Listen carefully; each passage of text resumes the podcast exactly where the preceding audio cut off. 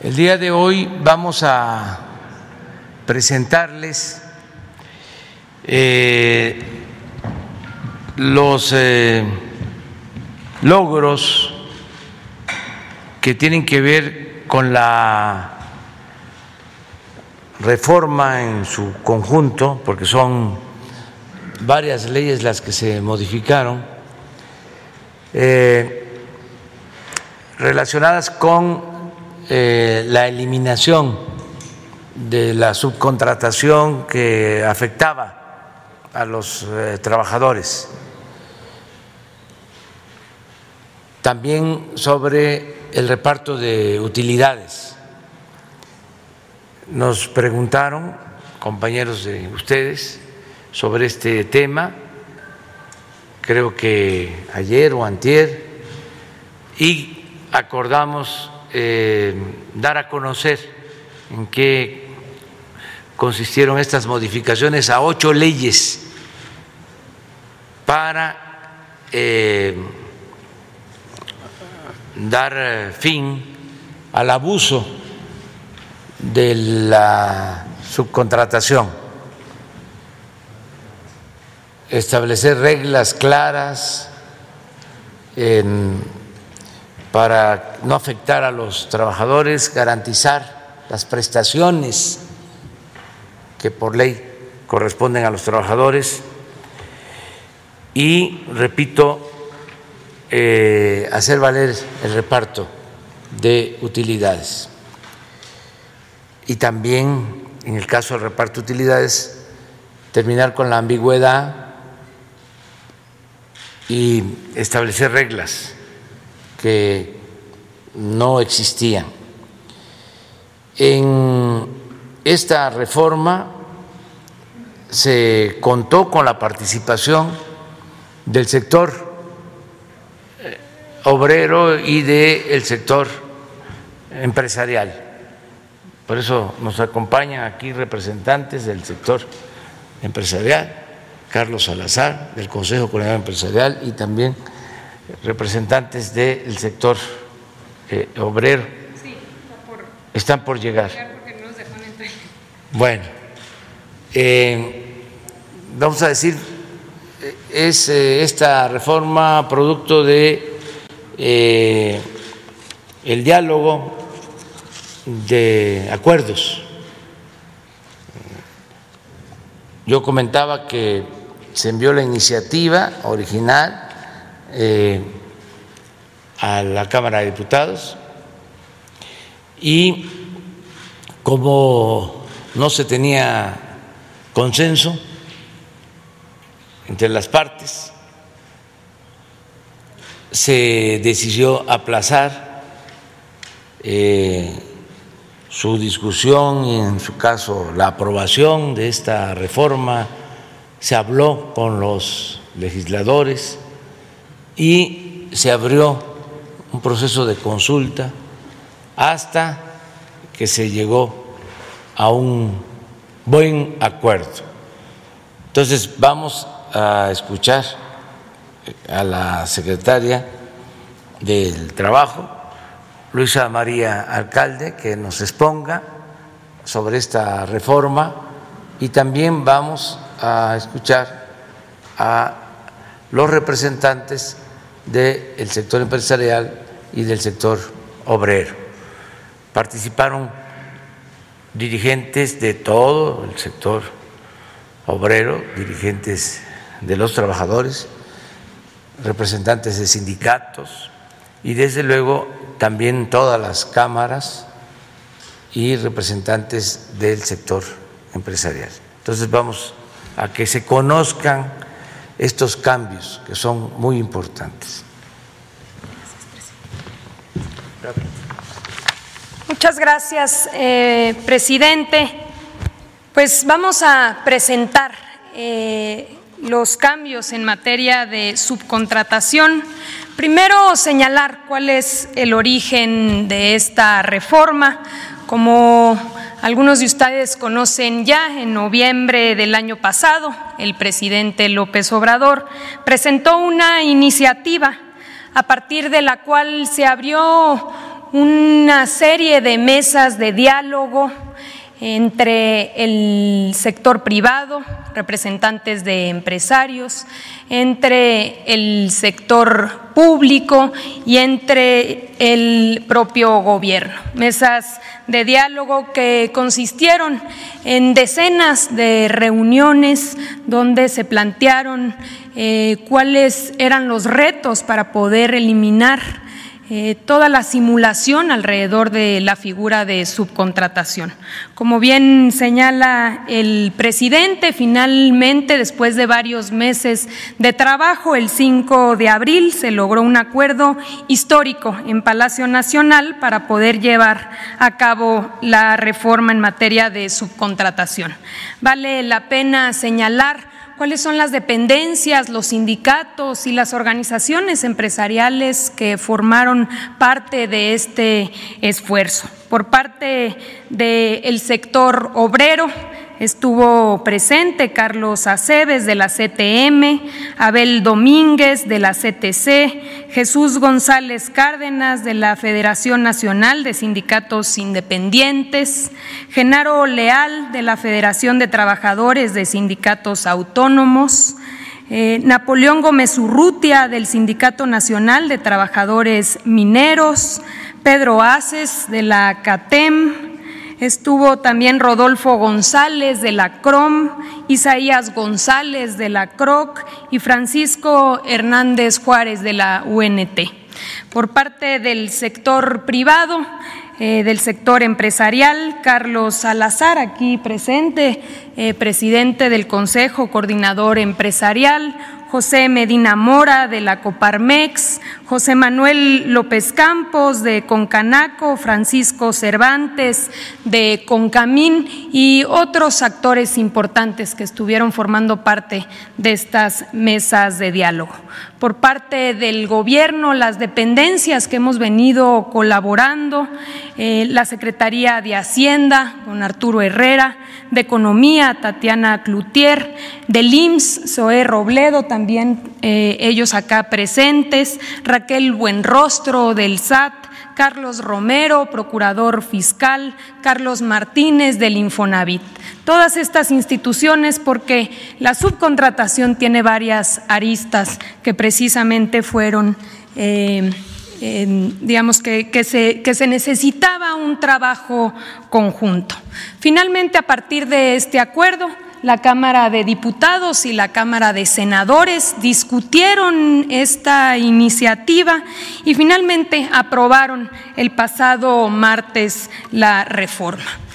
Adelante, esta reforma tiene eh, un diagnóstico eh, que mm, fue generando información de cuáles eran las necesidades que debían modificarse en las diferentes leyes.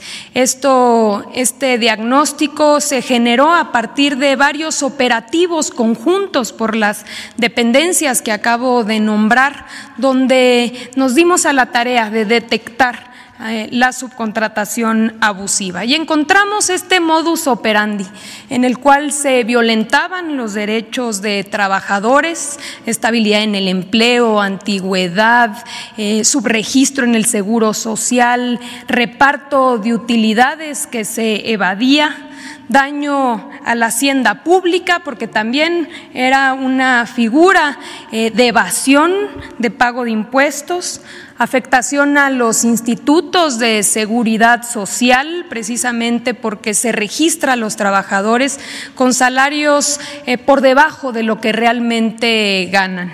Y también, hay que decirlo, una competencia desleal para las empresas que sí cumplen, que respetan los derechos de sus trabajadores y eh, que pagan los, em, los, los impuestos. ¿En qué consiste la reforma? Ocho puntos. Primero, se prohíbe la subcontratación de personal, es decir, la transferencia de trabajadores propios hacia otra empresa. Las famosas nomineras o empresas que se creaban con el único objetivo de aparecer como patrones sin tener ninguna actividad productiva.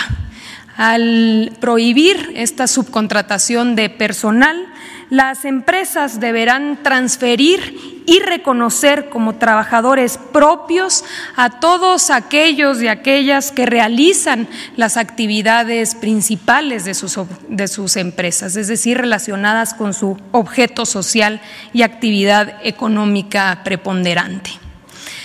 El segundo punto es que se permite la subcontratación de servicios y obras especializadas que no formen parte del objeto social ni de la actividad económica preponderante.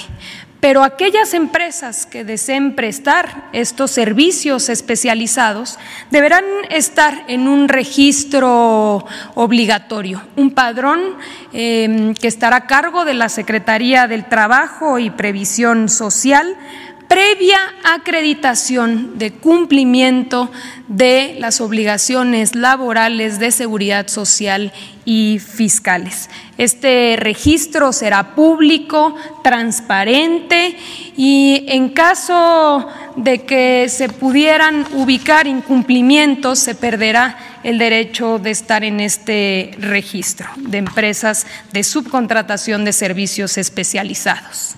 Otro punto importante es que las empresas que reciben los servicios especializados deberán responder frente a los trabajadores en caso de cualquier incumplimiento. Otro punto importante es que recordemos que en esta materia existían muchos huecos en la ley que permitían deducciones fiscales abusivas y mucha simulación. Para evitar esta simulación y defraudación fiscal, se homologan los criterios del Código Fiscal, de la ley del ISR, de la ley del IVA, con la ley federal eh, del trabajo, permitiendo así homologar criterios y que no existan estos eh, huecos legales. Otro punto importante es que se endurecen las sanciones para el caso de incumplimiento. Los plazos eh, para la implementación de esta reforma, ahora que ya fue aprobada en ambas cámaras, en los próximos días será publicada por el presidente y a partir de ahí inicia un plazo de un mes para que la Secretaría del Trabajo pueda emitir los lineamientos que regularán el registro. Por el otro lado, se cuenta con 90 días, tres meses, para que las empresas puedan regularizarse. Hay que decir que este proceso en realidad ya inició Incluso antes de que se aprobara la reforma, hay muchas empresas, más de 300 mil trabajadores, que ya han sido reconocidos, que han sido transferidos y reconocidos como trabajadores propios. Incluso eh, con datos del IMSS, estos registros eh, tienen incrementos importantes en los salarios que van desde el 15 hasta el 32%. ¿Por qué? Porque ya se están registrando con los salarios reales. Entonces, tienen tres meses para hacer este reconocimiento y estas eh, transferencias de eh, trabajadores reconociéndolos como propios. Finalmente, cada tres años las empresas tendrán que actualizar sus registros en, el, eh, en la Secretaría del Trabajo. Como último punto, muy importante, también parte de esta eh, serie de reformas, se reforma la Ley Federal de los Trabajadores al Servicio del Estado, para que en el gobierno federal ya no exista la subcontratación de personal. Se iniciará un proceso de diagnóstico en las dependencias de la Administración Pública para regularizar al personal subcontratado. Adelante. En materia de reparto de utilidades, el reparto de utilidades es un derecho constitucional que establece que las y los trabajadores tienen derecho a parte de las ganancias de las empresas. En la práctica, este derecho se había venido extinguiendo precisamente por figuras eh, de subcontratación, de outsourcing o de insourcing. Eh, ¿Por qué? Porque se creaban, eh, digamos, estaban las empresas que generaban las utilidades y había empresas hermanas que tenían a los trabajadores y que no generaban utilidades y simplemente transferían a los trabajadores. Por tanto, no se repartía eh, estas ganancias. Ahora, una vez publicada la ley y al tener la obligación las empresas de reconocer a los trabajadores, también tendrán la obligación de repartir el 10% de las utilidades para poder generar un eh, modelo que no genere distorsiones y tampoco discrecionalidad, se establecieron dos modalidades para realizar el reparto de utilidades.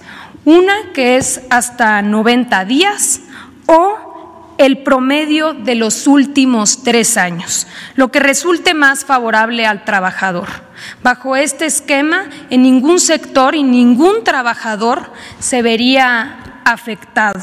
Aquellos sectores, por poner algunos ejemplos, el acerero o el, minero, que históricamente habían recibido por encima y minas que reciben 150 hasta 200 días, eh, seguirán recibiendo lo mismo porque no les aplicará el límite de 90 días. Y aquellos trabajadores que no recibían nada o que recibían muy poco, aquí podemos ver el diagnóstico, hoy en promedio se pagan 22 días, es decir, 7.300 pesos. Con la propuesta se incrementará a 57 días, es decir, 18.557 pesos, dos seis veces eh, más. Para hablar en específico del sector minero, que precisamente fue una de las preocupaciones que se expresaron en esta conferencia el día de ayer, en la industria minera en promedio, claro que hay minas que por tener mayores utilidades reparten más o menos, pero en promedio se pagan 93 días. Con la propuesta se seguirá pagando los 93 eh, días. Pero hay otros sectores, como la industria alimentaria, por poner algunos ejemplos, que hoy en promedio pagan 52 días y que con la propuesta pagarán 86. O la fabricación de maquinaria y equipo, que hoy pagan 60 días en promedio y con la propuesta pagarán en promedio 80 días. Es decir, en todos los sectores se ve eh, un incremento y en aquellos que habían históricamente eh, repartido o recibido mayor utilidad se respetarán esos montos. Finalmente, para concluir, señalar que mm, eh, por utilidades las empresas habían repartido 56 mil eh, millones de pesos. Con esta propuesta y una vez que sea publicada la reforma se repartirán 157 mil millones de pesos. Eh, es decir, un incremento de 100 mil millones de pesos que hoy recibirán los trabajadores producto de las utilidades y ganancias de las empresas. Es cuanto, presidente.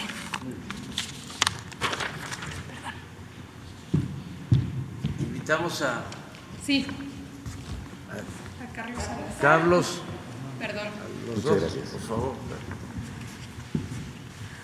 Muy buenos días a todos. Eh, buenos días, eh, presidente. Una vez más, un honor estar aquí en este en este recinto y aquí en Palacio Nacional. Eh, yo creo que, como la secretaria ha indicado, este es un acuerdo único y que yo creo nos da un ejemplo de cómo podemos abordar muchos de los problemas de nuestro país. A mí no me cabe duda que, como también el presidente ha dicho en reiteradas ocasiones, el diálogo, el debate, la información, eh, el, tener la apertura para hablar las cosas, la transparencia, siempre conducen a mejores decisiones. En el caso de, eh, de, toda la discusión alrededor de la subcontratación, creo que es un magnífico ejemplo que demuestra que sí podemos llegar a acuerdos sustanciosos y en beneficio de nuestro país, y en este caso en beneficio de los trabajadores. Como indica la secretaria, tuvimos muchísimas horas dedicadas en mesas, en reuniones, en foros, en reuniones más pequeñas, más grandes, tratando de entender la problemática, tratando de tener la información que se requería, tratando de profundizar en cada punto y con un solo objetivo, que el trabajador se viera beneficiado, que se respetaran los derechos del trabajador y que al mismo tiempo las empresas mexicanas mantuvieran la competitividad, mantuvieran su capacidad de crear empleos y su capacidad de inversión. Todos fuimos escuchados y esto es importantísimo. Todos pusimos nuestros puntos de vista y como en cualquier negociación, todos cedimos cosas y, llevamos cosas en la mesa. Quiero dejar claro que los empresarios siempre han estado en contra y estuvieron en contra desde el primer momento en que empezamos a hablar de este tema, de las empresas que abusan de los sistemas, de este y de cualquier otro. Nosotros estamos en contra de cualquier mexicano, sea empresario o sea individuo o sea cualquier eh, eh, forma en la que actúa, que no cumpla con las leyes, que no entienda la importancia de la solidaridad de nuestro país, que no entienda la responsabilidad social que tenemos todos desde el momento en que tenemos un trabajador, un empleado, una inversión. Al final estamos haciendo uso de los recursos que pertenecen a todos y tenemos nosotros que tener de los beneficios que se obtienen el pago adecuado y el pago comprometido de cada situación que se va realizando y que se va haciendo. Nosotros estamos en contra de las factureras, en contra de las empresas que usan nuestras leyes en beneficio propio y jamás pensando en los demás. Por eso, desde el momento en que empezamos a hablar con la secretaria, y aprovecho para felicitar a la secretaria de su equipo, eh, creo que hicieron un trabajo espléndido para poder lograr una cosa tan compleja como lograr un acuerdo entre tres partes que todas podrían tener intereses distintos. Desde ese momento nosotros empezamos a tratar de construir lo que sí se quería hacer. Este es un paso adelante de algo que viene desde que se inicia eh, este gobierno. Hemos estado nosotros tratando de hablar de la dimensión social del empresario y nos hemos puesto objetivos muy claros, mejorar el salario. Y aquí en esta misma sala han estado ustedes presentes y han sido testigos de incrementos importantes que se, logrado, se han logrado en el salario mínimo. Pero no nada más eso, sino que hemos tenido un efecto de tratar de mejorar los salarios buscando, como hemos dicho desde el sector empresarial, lo que le hemos llamado la línea del bienestar de cada familia mexicana. Y seguiremos trabajando en eso. Nos hemos propuesto como, como segundo gran objetivo, porque definitivamente había que cambiarlo, había, eran de los problemas, de las manzanas podridas, como yo me he referido a eso, que era el sistema de pensiones de nuestro país. Una idea buena, pésimamente implementada y ejecutada. Hoy tenemos la visión de que todos los trabajadores mexicanos podrán tener una pensión adecuada, digna, con un salario también digno y adecuado, que es comparable con los mejores sistemas de pensiones en el, en el mundo. Con una ventaja adicional, vamos a crear realmente un gran ahorro nacional. Vamos a hacer lo que otros países han logrado, de poder acumular cantidades importantes de los ahorros de los mexicanos que puedan ser utilizadas por nuestro sistema financiero en el financiamiento de grandes proyectos, grandes proyectos que puedan ir transformando a nuestro país. Hoy hemos tenido que empezar con estructuras en donde el financiamiento se tiene que buscar en todos lados porque en México no tenemos suficiente ahorro. Sin embargo, con esta medida eh, lograremos también tener una estructura que beneficie a nuestro país en todos sentidos. El tema de la subcontratación es el tercer tema que hemos atacado en, relación con nuestros trabajadores. El tema, como ya he estado explicando, lo arrancamos viendo de que esta figura que se usa internacionalmente pudiera adaptarse adecuadamente a nuestras leyes y lo hemos conseguido. Vamos a ser un país competitivo, la subcontratación especializada, que es la figura importante de la subcontratación, se va a permitir en nuestro país. Vamos a evitar cualquier figura en donde se, trate de, de engañar al trabajador y engañar al fisco y engañar al Infonavit y engañar al Seguro Social con figuras que se disfrazan, ¿eh? otra vez, lo que en las leyes podemos hacer adecuadamente. Vamos a evitarlo, pero al mismo tiempo vamos a decir que la subcontratación especializada, la que tiene una razón, la que crea productividad, en la que el trabajador definitivamente tiene también el respeto a sus derechos, se va a proteger. Vamos a permitir, de acuerdo a lo que los legisladores este, nos entregaron hace unos días ya como ley, la subcontratación que permite los servicios compartidos, figuras modernas que pueden hacer que las compañías mantengan su productividad. Y vamos por último a solucionar un problema que tenía decenas de años en nuestro país, que era el reparto de utilidades.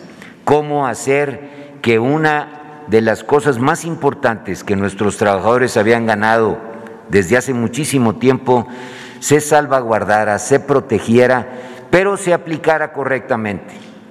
Aquí nos acaba de demostrar la secretaria con cifras, con datos, la importancia que tiene para el trabajador esta nueva figura en donde se le protege su reparto de utilidades. Nosotros estamos totalmente de acuerdo con esto. Creo que es una figura que ordena una de las grandes prestaciones que tiene nuestra ley laboral y que de alguna manera protege también y evita las distorsiones de cualquier empresa que sea intensiva en capital y que pueda de alguna manera sostener un reparto justo, digno, bien medido y donde no haya disfraz absolutamente de nada. Volvemos a hablar de transparencia. Creo que esta es una buena noticia para México. Creo que es una buena noticia, insisto, porque el proceso que lo llevó a concluirlo fue un proceso que nos enseña que muchos de los problemas de nuestro país los podemos arreglar, como ya dije, con el diálogo, con la participación, con la información, con la transparencia, con la buena fe y con el interés que le vaya bien a los, a los trabajadores mexicanos y a todos los mexicanos. Sin embargo, yo aprovecho este foro, presidente, para decirle que el trabajo no se ha terminado. Tenemos grandes, grandes necesidades y objetivos hacia adelante. La fuerza laboral de México es impresionante. Yo creo que somos y debemos de ser la envidia de muchos países. 56 millones de personas en edad de trabajar, lo que se conoce como la población económicamente activa, mayor que cualquier país europeo. Lo envidiaría Francia, Alemania, España, Inglaterra, tener ese potencial tan importante que tenemos en México de 56 millones de mexicanos que pueden trabajar, que pueden agregarle valor a nuestro país, que pueden iniciar construcciones de todo tipo en México para beneficio de todos. Yo le decía a los sindicatos, le decía a los empresarios y a la autoridad que nuestro objetivo tiene que ser formalizar a la mayor cantidad de trabajadores decirles que estas nuevas leyes y estas nuevas orientaciones hacen el jardín más verde, que se crucen, que se vengan, que se formalicen. Eso nos, nos traerá al país mayor productividad. Hará que la injusticia que tienen los trabajadores que no tienen a nadie que los proteja, ahora puedan trabajar y desarrollarse en, en función y con la protección que le dan estas leyes que de alguna manera se han ido formando y formalizando a través del tiempo. Necesitamos hacer un gran esfuerzo por formalizar a nuestro país, porque en la medida en que lo hagamos, esos 56 millones de trabajadores tendrán la protección de leyes, tendrán el beneficio que le, que le da todos estos esfuerzos que el gobierno, los trabajadores y los empresarios estamos intentando hacer y le dará sobre todo a nuestro país el beneficio de un mayor bienestar, de un mejor nivel de vida y definitivamente de un país que logre esos niveles de tranquilidad económica que todos nos merecemos. Ese trabajo está pendiente, pero se, le aseguro que estamos conscientes del problema y que estamos tratando de ayudar brazo a brazo con las autoridades y con los sindicatos por lograr hacer de México un país no solamente que sea ejemplo, sino un país que pueda desarrollar y crecer a lo que todos, el sueño que todos de alguna manera tenemos en la cabeza.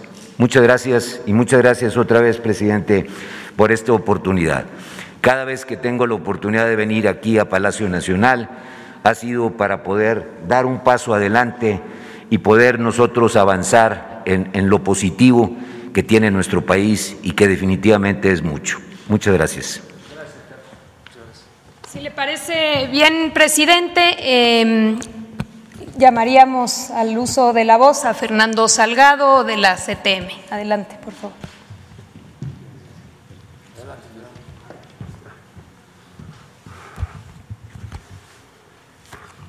Señor presidente, señora secretaria, funcionarios, directores generales, don Carlos Salazar. Hemos dado sin duda un paso muy trascendente. Nosotros desde el sector de los trabajadores queremos distinguir, primero, el proceso de debate, de diálogo, a veces muy complicado que vivimos estos meses para llegar a acuerdos donde todos pusimos nuestras visiones sobre la mesa, pero que obtuvimos, y lo digo desde el sector de los trabajadores, encabezado por don Carlos Aceves, obtuvimos primero respeto a nuestras visiones. Pudimos ser escuchados y escuchamos a todos. Eso era fundamental en un proceso de esta naturaleza, pero también quiero distinguir, señor presidente, que no fue el primer proceso en el que tenemos estos debates. Ya pasó cuando se discutió el tema de Infonavit partiendo de una reunión con usted aquí. Ya pasó con eh, la discusión de los salarios mínimos, donde se encontraron maneras y medidas para poder ir elevando el salario gradualmente. Ya pasó también recientemente con la publicación de la reforma al artículo 90, me parece, de que el salario sea suficiente y de que no sea menor los aumentos anuales, que no sean menores a la, a la inflación. Por eso es un paso tan trascendente para nosotros en el, en el sector de los trabajadores, porque eh, viene a ir poniendo al día compromisos constitucionales que hoy todavía no cumplimos. Uno fundamental del 123, a salario igual, a trabajo igual, perdón, salario igual. Y ahí hay que distinguir, señor presidente, que quien es fundamentalmente agredido con el incumplimiento de este precepto constitucional son las mujeres. las madres trabajadoras, las mujeres trabajadoras, pero sobre todo cuando se trata de jefas de familia, de mamás trabajadoras. Pero se profundiza mucho más, y ahí entra este tema, cuando se trata de madres trabajadoras contratadas por sistemas de outsourcing, de simulación, de ilusión y de sistemas ilegales de contratación contratación por un mes, contratación por tres meses, evitar las antigüedades, evitar el salario que debe corresponder a un trabajo normal de la misma empresa.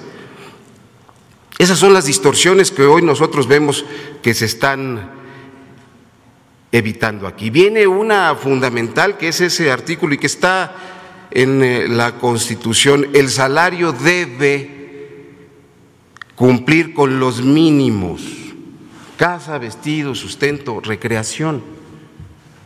Y vamos en esa ruta. Por eso hay que distinguir ahora el nivel de debate que hemos tenido, el nivel de respeto, porque tiene y ha tenido en todos estos debates dos valores fundamentales, la equidad y la libertad que tenemos que observar en el ejercicio de la organización sindical, de la organización empresarial, del Estado mexicano. Hoy con estos acuerdos que estamos alcanzando, vamos, y yo coincido con don Carlos Salazar, tenemos una agenda larga que tenemos que trabajar en conjunto y esto debe ser simplemente el ejemplo de lo que significa el debate, el acuerdo y el compromiso porque hoy estamos comprometidos. ¿Qué va, ¿Qué va, a pasar? ¿Cuál es el resultado que nosotros no esperamos? ¿Confiamos en que va a suceder, señor presidente? El resultado, uno, ya lo dijo la secretaria, 300 mil trabajadores regularizados. Eso nos trae que habrá en el Infonavit pues, más cuotas que administrar en forma tripartita, como lo hemos venido haciendo en forma eficiente y sobre todo muy responsable. En el IMSS, igualmente con trabajadores que no nos quedemos en el salario mínimo con salarios o con dádivas que se les pagan por fuera, no, tendrán su salario, por lo tanto cotizarán con mayor salario y esto les generará muchos mayores beneficios y por supuesto en lo que comentó don Carlos Salazar,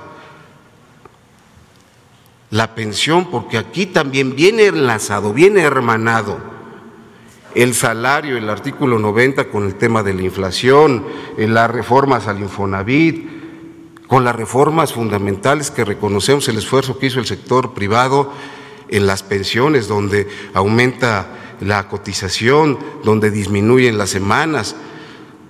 Queremos tener relaciones laborales mucho más transparentes y esto también se suma, por supuesto, a las reformas a la Constitución del 2017 que se cristalizan con las reformas a la Ley Federal del Trabajo y que nos obligan a todos a ser mucho más transparentes, a dar garantías, pero sobre todo, insisto, a comprometernos. ¿Y ahora qué estamos comprometidos? ¿Y de qué estamos seguros? De que con este debate, de que con estas reformas tendremos más y mejores créditos en el Infonavit, el fin de la cobranza agresiva, contraria a los intereses de los trabajadores, certeza, certeza en su vivienda, certeza en su pensión, certeza en su salario, igualdad para todos, libertad para organizarse. Hoy ese compromiso que venimos a refrendar aquí y que distinguimos, señor presidente, con el afectuoso saludo de don Carlos y de todo el movimiento obrero, que distinguimos porque no fue un proceso nada fácil. Hubo muchas iniciativas que en un trabajo político muy serio, muy acucioso, la secretaria pudo poner sobre la mesa, conjugar y, también en una forma agresiva ponernos todos de acuerdo. Y después de escucharnos y después de, de saber lo que podríamos poner, evitar las prácticas de simulación, las prácticas ilegales, las prácticas elusivas, pero sobre todo lo que a nosotros más nos importa, las prácticas que hicieron, y también esa es una falta a la ley, que hicieron del trabajo un artículo de comercio, como lo prohíbe la propia ley y la propia constitución. La agenda hacia adelante es grande, es vasta, nosotros nos insertamos también en el objetivo de hacer competitivo al país, pero les decimos, señor presidente, siempre como lo hemos hecho con toda claridad, que no podemos hacer competitivo al país pensando solamente en lo que podamos exportar. Tenemos que hacer competitivo al país fortaleciendo a nuestros trabajadores, dándoles certeza, seguridad, equidad, igualdad, certeza, libertad tenemos que fortalecer lo que los técnicos le llaman el mercado interno, no es otra cosa, no es otra cosa que fortalecer el poder adquisitivo de las familias. Este es uno de los caminos y este es uno de las paradas en los caminos que hemos hecho y que seguiremos y el sector de los trabajadores está listo. Yo lo comentamos en, aquí mismo en Palacio Nacional, señor presidente. Fortalecer la economía de los trabajadores es fortalecer al país. Hoy nosotros, en materia de reparto de utilidades, primero, pusimos sobre la mesa que no estamos de acuerdo en poner en riesgo un derecho adquirido, una conquista legítima de los trabajadores.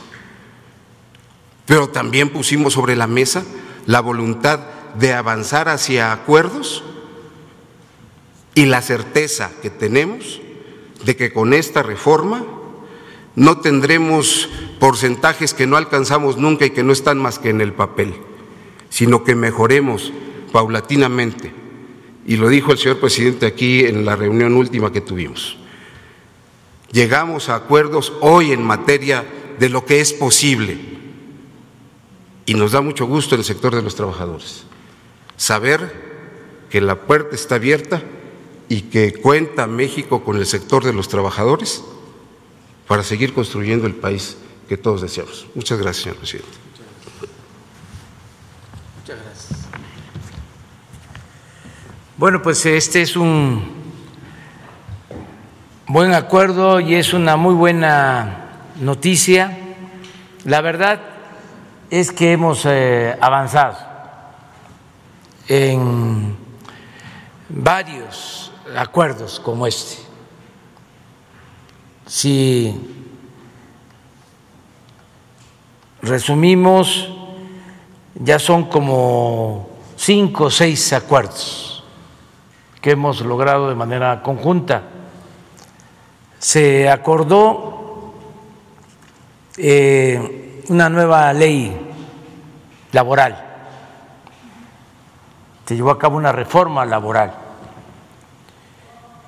que, entre otras cosas, eh, permite que los trabajadores elijan libremente a sus representantes sindicales, la democracia sindical.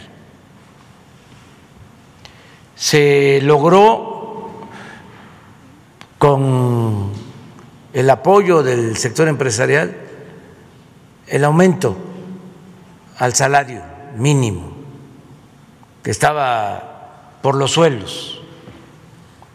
Para tener una idea, el salario se ha incrementado desde que estamos en el gobierno más de 40 por ciento, algo que no sucedía en décadas en el país. Y esto fue producto de el acuerdo con el sector obrero y el sector empresarial. Se logró que se reformara la ley para aumentar las pensiones a los trabajadores. Y aquí de manera destacada contribuyó el sector empresarial, aumentando el porcentaje de sus cuotas, porque si no interveníamos al momento de la jubilación de los trabajadores, no iban a recibir ni siquiera la mitad de su salario cuando eh, estaban en activo y de manera muy solidaria los empresarios plantearon aumentar su participación en las cuotas.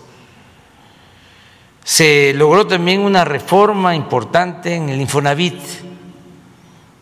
para que los trabajadores no solo tengan más acceso a los créditos para vivienda, sino tengan también más libertad para decidir qué hacer con esos créditos, que no haya intermediación, que el trabajador pueda recibir un crédito y utilizarlo para comprar un terreno, para comprar eh, una casa, para hacer su casa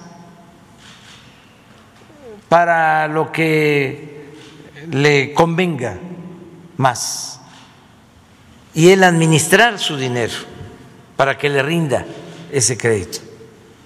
No eh, entregar esos fondos a empresas intermediarias, inmobiliarias, y que esas empresas construyan unidades habitacionales y luego, como era la mala costumbre, se edificaran edificios, unidades habitacionales con departamentos mal hechos de 30 a 35 metros cuadrados, carísimos. Todo eso ya eh, no va a continuar. Ahora son los trabajadores los que van a decidir. Ahora eh, se logra esto, que es eh, hacer a un lado la simulación, la subcontratación, que en casi todos los casos se llevaba a cabo para no reconocerle derechos a los trabajadores, sus prestaciones. Eh, por eso, en diciembre, sin motivo alguno, hablan algunos de que eh, a finales de año se requerían menos trabajadores y que a eso se debía el fenómeno, pero lo real es de que se despedía a 300, 350 mil trabajadores en diciembre, porque se terminaban los contratos y luego se les volvía a contratar para no eh, pagarles aguinaldos y otras prestaciones. Entonces, toda esa subcontratación que además se hacía con empresas que evadían eh, el pago de impuestos, habían empresas que tenían hasta 50 mil trabajadores. Increíble que no producían nada, manejaban las nóminas para que eh, no se reconociera a los trabajadores sus derechos, sus prestaciones. Entonces, eso ya se elimina, tanto en el sector privado como en el sector público. Ya no va a haber su contratación en el gobierno no va a haber subcontratación también en las empresas. Se admite cuando se trata, como aquí lo planteó Carlos Salazar, de una medida eh, necesaria para empresas que requieren de cierta especialización. Entonces, eso es un avance. Y lo otro, el reparto de utilidades. Y lo resumo con la última lámina, conclusión que presentó aquí la secretaria del Trabajo, Luisa María Alcalde. En términos generales, si cuidamos todos de que la ley se aplique, va a suceder esto, que se repartían al año a los trabajadores utilidades por 56 mil 120 millones de pesos. Con esta reforma, el reparto de utilidades tiene que aumentar, ese es el estimado, en 157 mil millones. Es decir, 100 mil millones de pesos más de reparto de utilidades para los trabajadores. Esto es justicia laboral. Por eso eh, considero que es un buen acuerdo, una muy buena noticia y agradecerles a los representantes del sector obrero y de manera muy especial a Carlos Salazar, a los representantes del sector empresarial, por eh, esta actitud solidaria de eh, ayudar a que tengamos crecimiento con bienestar, crecimiento con justicia, progreso con justicia, que el desarrollo de México beneficia a todos. Queremos la modernidad del país, pero forjada desde abajo y para todos. Y eso es lo que se está procurando, se está logrando y desde luego hay otros temas en la agenda y vamos a seguir trabajando juntos. Pues muy bien, abrimos. Vamos con Sara, segundo, tercero y cuarto. Gracias, presidente. Pues primero preguntarle cuándo la publicaría, eh, sobre todo porque se viene justo mayo, que es la entrega de las, de las utilidades a los trabajadores. Sí, eh, hoy mismo vamos ya a proceder a su publicación de todo este paquete de leyes que se reformaron con este propósito. ¿Y entraría en vigor para este año salir, eh, o el próximo? Pero voy a dejar ya este, eh, arreglado todo para la publicación. ¿Lo de las utilidades entraría para este año o para el próximo año? Eso. Hay 90 días. Sería entonces para el próximo año. A partir de la publicación se cuenta con un plazo de 90 días para que las empresas puedan regularizarse, es decir, un plazo de tres meses.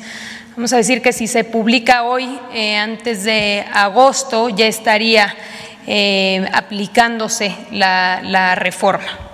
Quiere decir que en este reconocimiento y en esta transferencia de trabajadores como reconocidos como propios, entonces a partir de ese reconocimiento es que para el, el siguiente reparto de utilidades serán partícipes de ese derecho. Gracias, secretaria.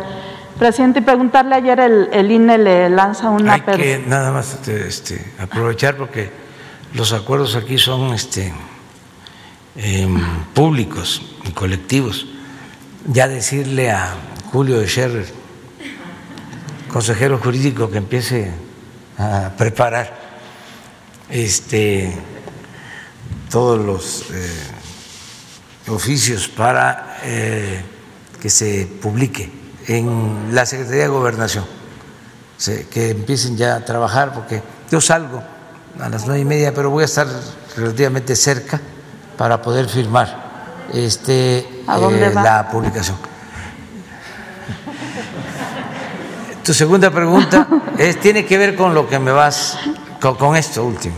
Que ¿Por qué no les contesto? Porque este, como estamos en veda electoral, no puedo hacer ningún acto público y lo mismo si informo dónde voy pues este la gente que quiere eh, ser escuchada y atendida y lo merece o quiere verme este pues va a donde eh, estamos y ahí se hace este pues em, un acto este, siempre una concentración, a veces hasta mítines, entonces no se puede. Entonces.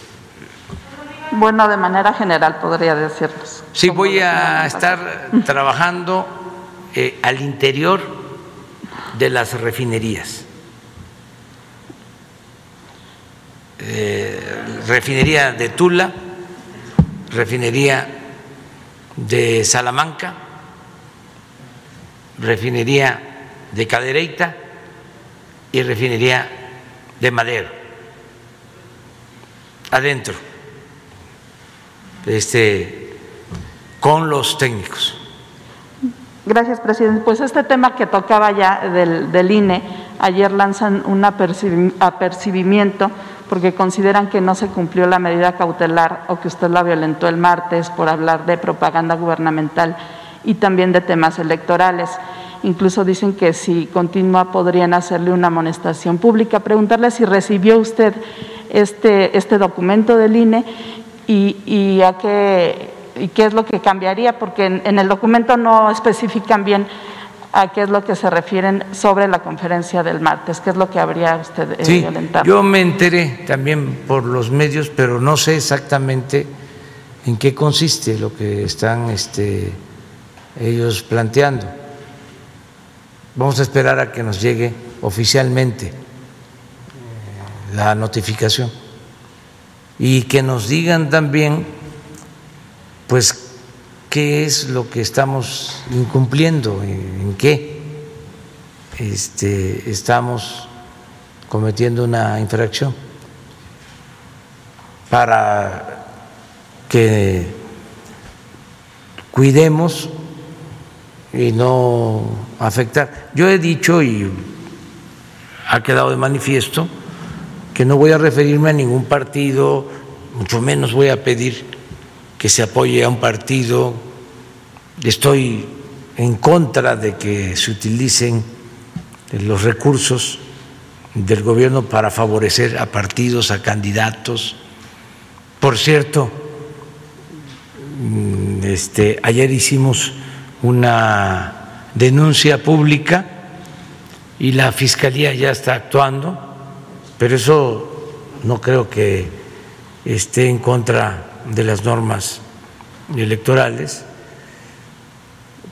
porque se encontraron eh, despensas en un tráiler y ya inició la Fiscalía la investigación, atrajo este el asunto, un tráiler eh, que se atoró en un puente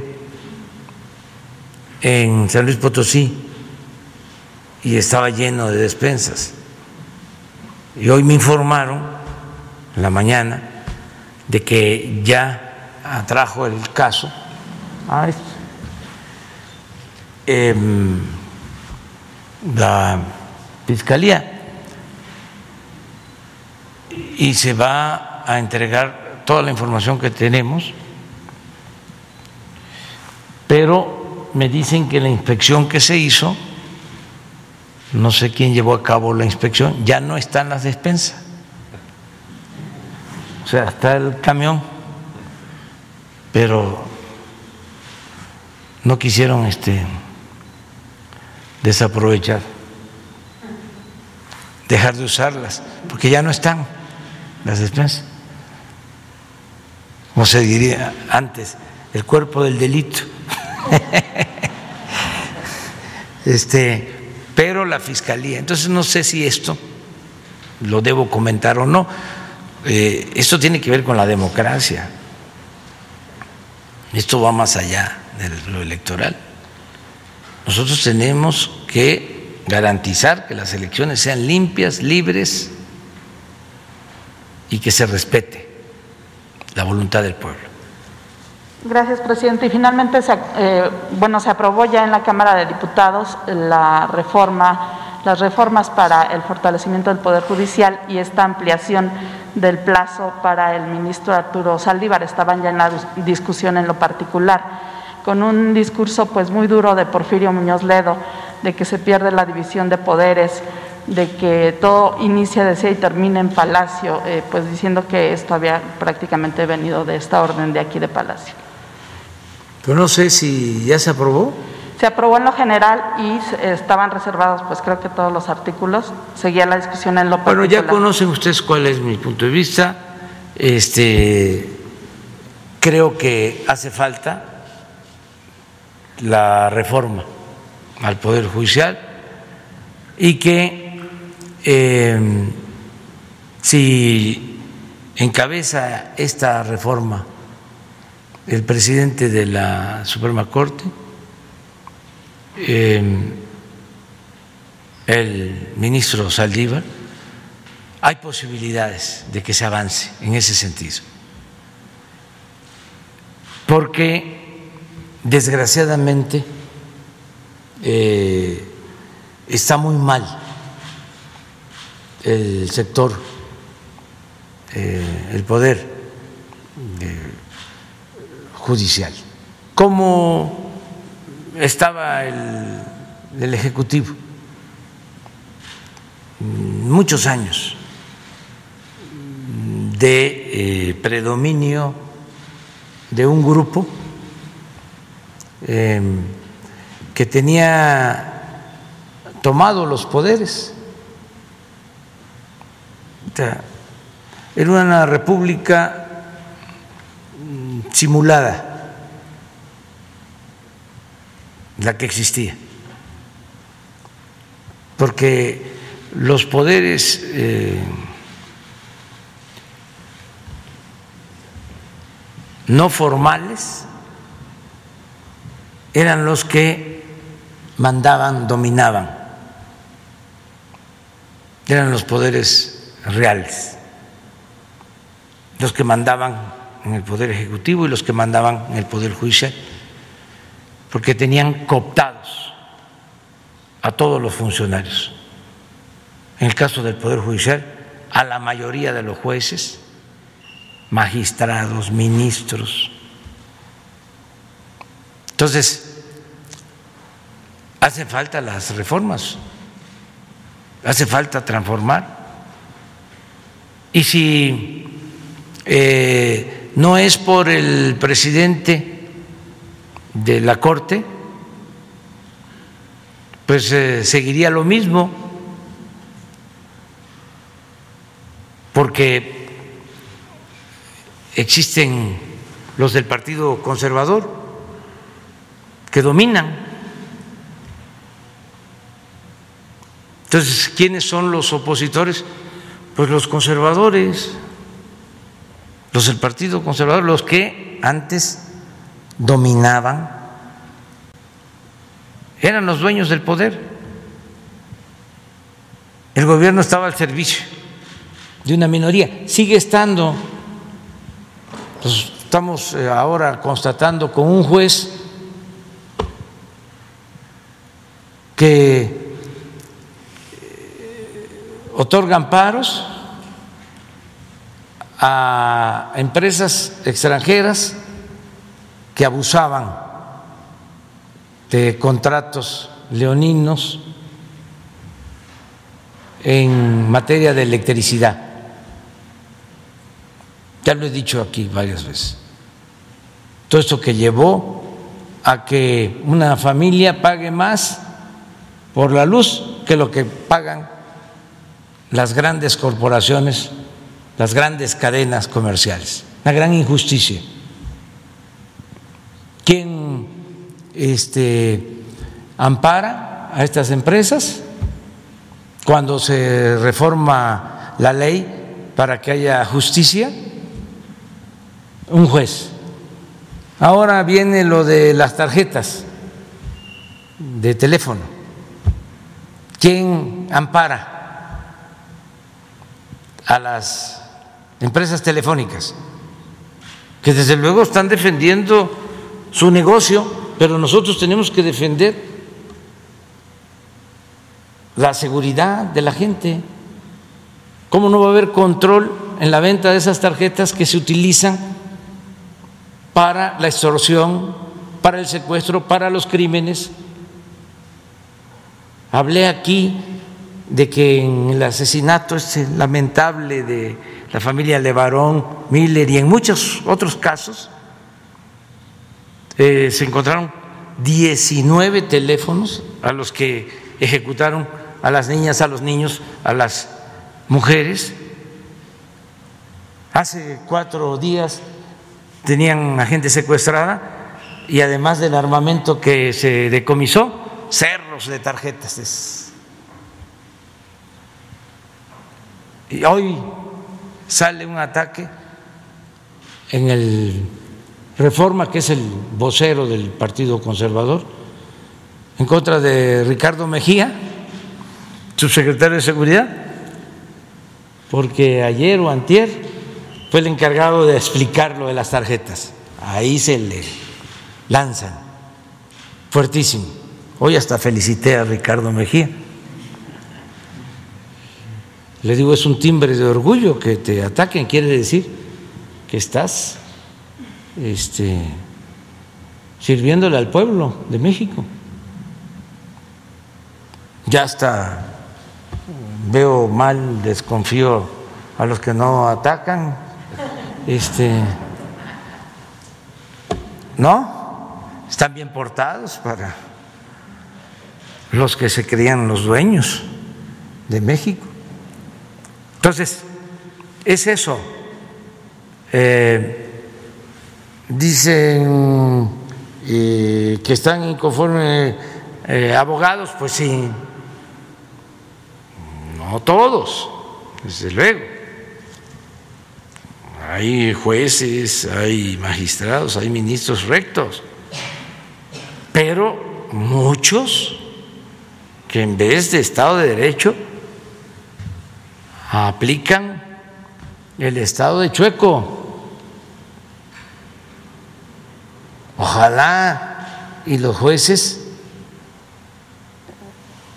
protegieran al débil de los abusos que comete el fuerte, como lo demandaba José María Morelos en los sentimientos de la nación. Decía que haya tribunales que protejan al débil de los abusos que comete el fuerte. Estos jueces están al servicio de potentados para defender intereses. Entonces sí se requiere la reforma al Poder Judicial. Y bueno, si se aprueba eh, esta reforma al Poder Judicial, si se aprueba el día de hoy, pues eh, todavía los opositores tienen la posibilidad de ir a inconformarse al Poder Judicial, declarar que es inconstitucional y que la autoridad competente resuelva. Pero no ser cómplices de la corrupción y no apostar al conservadurismo que es mantener el statu quo, es conservar. Cuando mucho gatopardismo, eso que consiste en que las cosas en apariencia cambian para seguir igual. No, no, no llegamos a eh, el gobierno para eso. Además, México ya no necesita de esas este, prácticas de simulación. Hay que cambiar, hay que transformar. Si no nos salimos, ¿cómo vamos a enfrentar una decadencia con más de lo mismo? Una decadencia se enfrenta con procesos de transformación, con reformas profundas, echándose para adelante.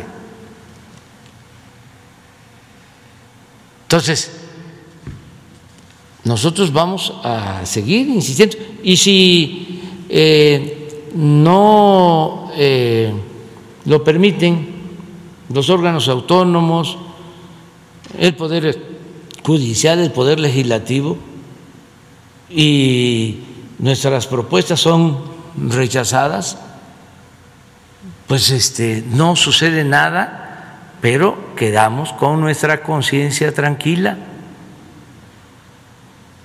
de que eh, no somos encubridores, no somos cómplices, no somos tapaderas, no somos conservadores. Queremos los cambios que hacen falta en el país. Entonces, eso es lo que vamos a continuar haciendo. Presidente, justo en, la Cámara de Diputados, pues está este escándalo de este abuso sexual del que está siendo acusado el diputado de Morena, Saúl Huerta. Es un joven de 15 años que pues ha narrado dramáticamente cómo fue este abuso. El diputado dice que es un intento de extorsión, pero hay una grabación donde pues le ofrece dinero a la mamá del jovencito para llegar a algún acuerdo económico. Ignacio Mier, el coordinador de los diputados de Morena, dice que no lo hizo en sus horas hábiles como diputado. Entonces, eh, que cuando se deja de ser diputado. Yo sé que este asunto es un asunto pues que corresponde a las autoridades, pero usted como dirigente de un movimiento, presidente de la República condeno cualquier abuso sexual, abuso en contra de la dignidad de las personas, crímenes de odio, feminicidios, de quien sea. Siempre he dicho que junto a la corrupción o de la mano de la corrupción este, se dejó eh, caminar a la impunidad. Y desde que tomé posición dije que no iba a haber impunidad para nadie, ni para mi familia. El que comete un delito tiene que ser castigado, porque no somos iguales, no vamos a encubrir. Hay que sancionar, castigar a los responsables de cualquier delito.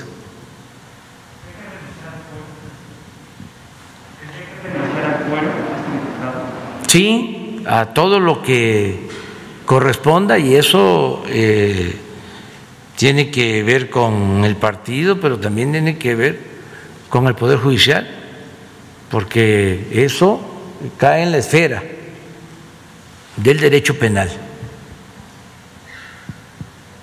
O sea, que no se escude en el fuero para no ser... Eh, no. Porque ya de entrada lo dejaron en libertad porque tiene fuero como diputado.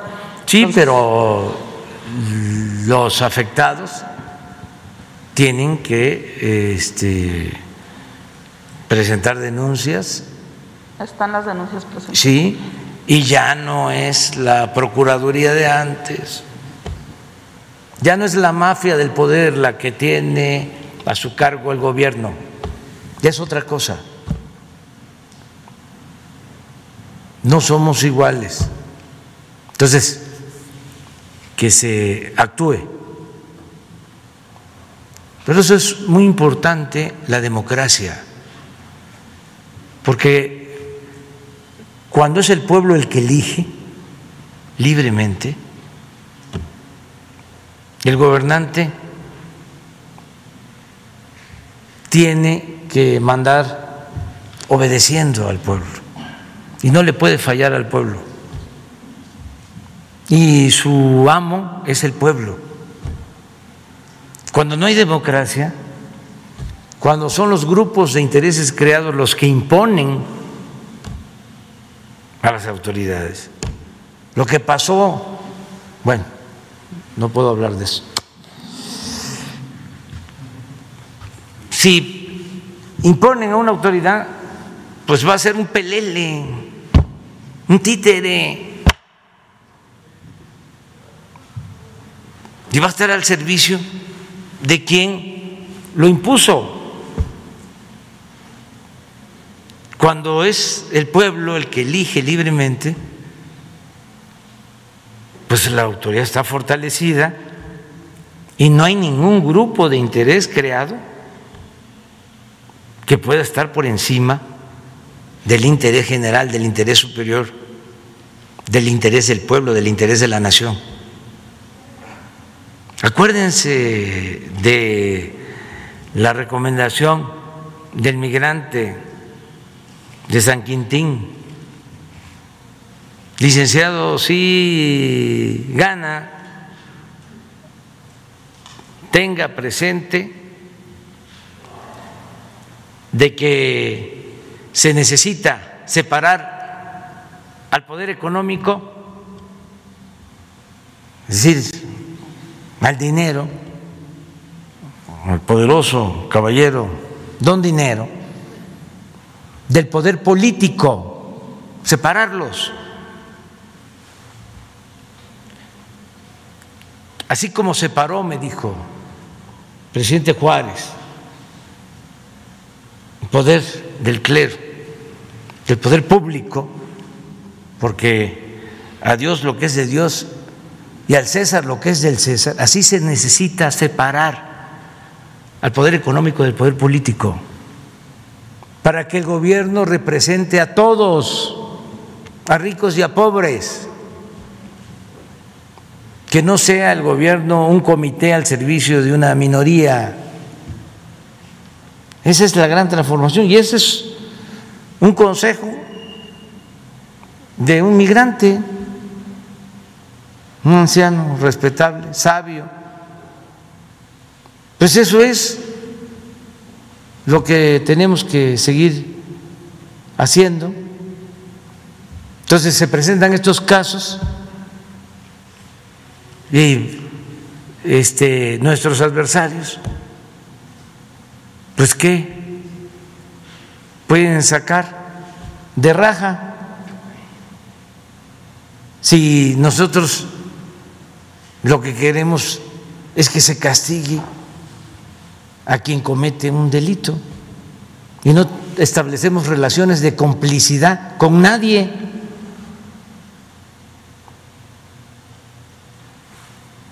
Por eso eh, vamos a continuar con lo mismo, este, avanzando hacia adelante. Y le digo a los del Partido Conservador que se tranquilicen, que se serenen, que este, todo se resuelve, que le tengan confianza a los ciudadanos. Ya vienen las elecciones y ahí la gente va a decidir. Y el pueblo pues está consciente. Y eso de las despensas y la manipulación en los medios, que en la radio, que en la televisión, que los periódicos, y pura este, nota en contra del gobierno, pues no hace mella. Eso antes influía mucho, pero ahora no. Ya la gente sabe leer los periódicos perfectamente, sabe ver la televisión, hasta se ríen cuando están los conductores de noticias diciendo las cosas y están queriendo manipular. Se ríen, les contestan.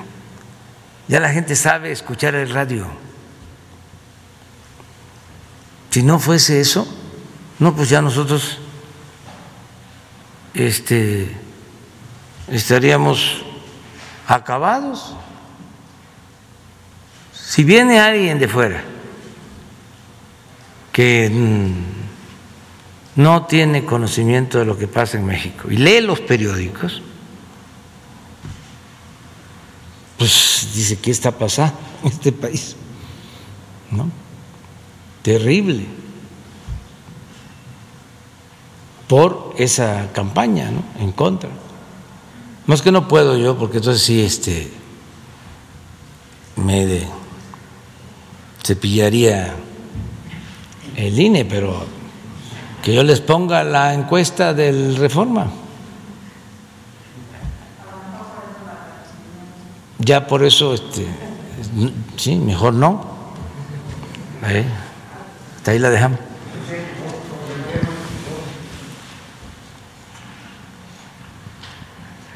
Buenos días, presidente. Hans Salazar de Noticiero en Redes. Eh, preguntar en torno al tema que hoy nos ocupa en la mañanera del outsourcing. En la Universidad Nacional Autónoma de México hay una situación precaria de los profesores de asignatura, de los profesores adjuntos. Seguramente usted ya ha escuchado, ha leído al respecto, incluso que les faltaban de pagar y, me parece que todavía en algunos casos hay una parcialidad del pago en muchos de ellos. De hecho, ayer entrevistamos a uno de los profesores de la Facultad de Ciencias y esto es lo que nos comentaba. Eh, aquí eh, e incluyo este tema por el la situación de la precarización del, empleo, no solo en las empresas, sino también en la propia Universidad Nacional Autónoma de México, donde se supone que debería de haber ejemplos claros para la sociedad. Desafortunadamente se refleja una injusticia hacia el pago eh, de la gran mayoría de los profesores, de las profesoras, que han impulsado a tantos profesionistas. Usted estudió ahí, presidente, y eh, sabe perfectamente eh, pues el esfuerzo de diario de miles de ellos, incluso en algún, eh, hay paros al respecto. La pregunta sería, ¿cómo poder apoyar? Porque muchas veces se refieren a estos organismos como autónomos. Efectivamente hay una autonomía, pero a veces me parece a mí mal aplicada o justificando para generar abusos. En este caso, en este tipo de eh, organismos como eh, este que estoy exponiendo de la UNAM, ¿cómo puede apoyarse para no violentar o para evitar violentar los eh, contratos o también, decía líder empresarial aquí presente, la antigüedad que se evita también para la en la contratación se hace cada, cada, determinado tiempo para que no se generen antigüedades. ¿Cuál es la, postura aquí eh, en torno a la Universidad Nacional Autónoma de, México? Preguntar también si han recurrido a la Secretaría del Trabajo, si no lo han hecho, si puede eh, atender algo al respecto. ¿Cuál es la situación, presidente? Bueno, eh, primero, como tú lo mencionas, se trata de una universidad autónoma como otras.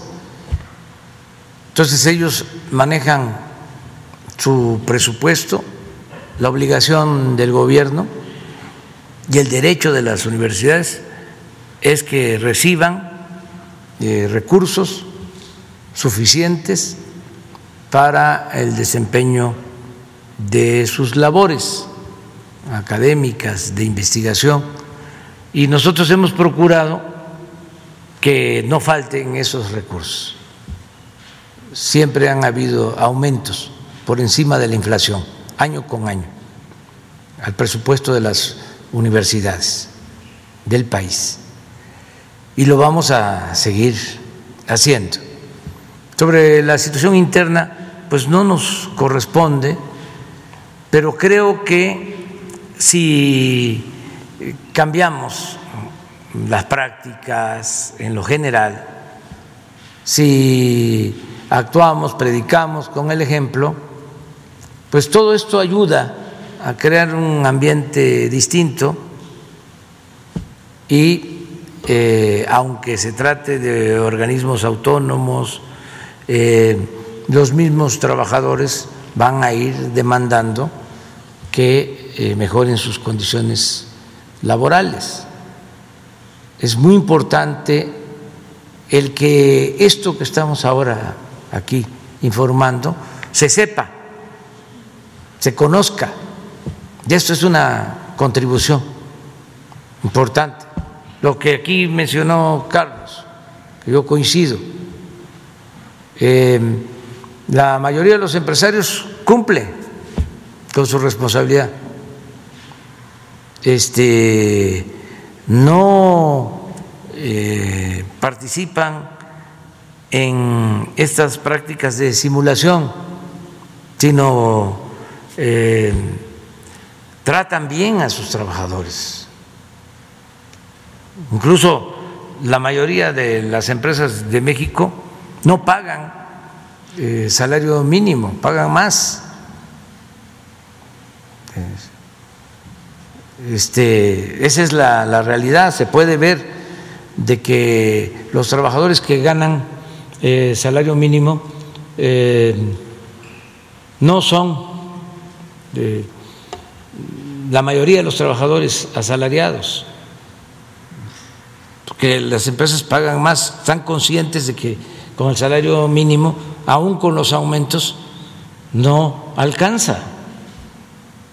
Entonces, la mayoría de las empresas eh, cumplen con salarios eh, justos, eh, con prestaciones, pagan impuestos, son pocas. Y eso porque la autoridad se los permitía. ¿De dónde sale lo del outsourcing? Pues de la misma autoridad. ¿De dónde sale la evasión fiscal? Nada más haga un análisis en dónde están trabajando los que pasaron por el SAT durante el periodo neoliberal, todos en despachos. De fiscales, utilizando información privilegiada y las mañas que utilizaban para este, evadir impuestos.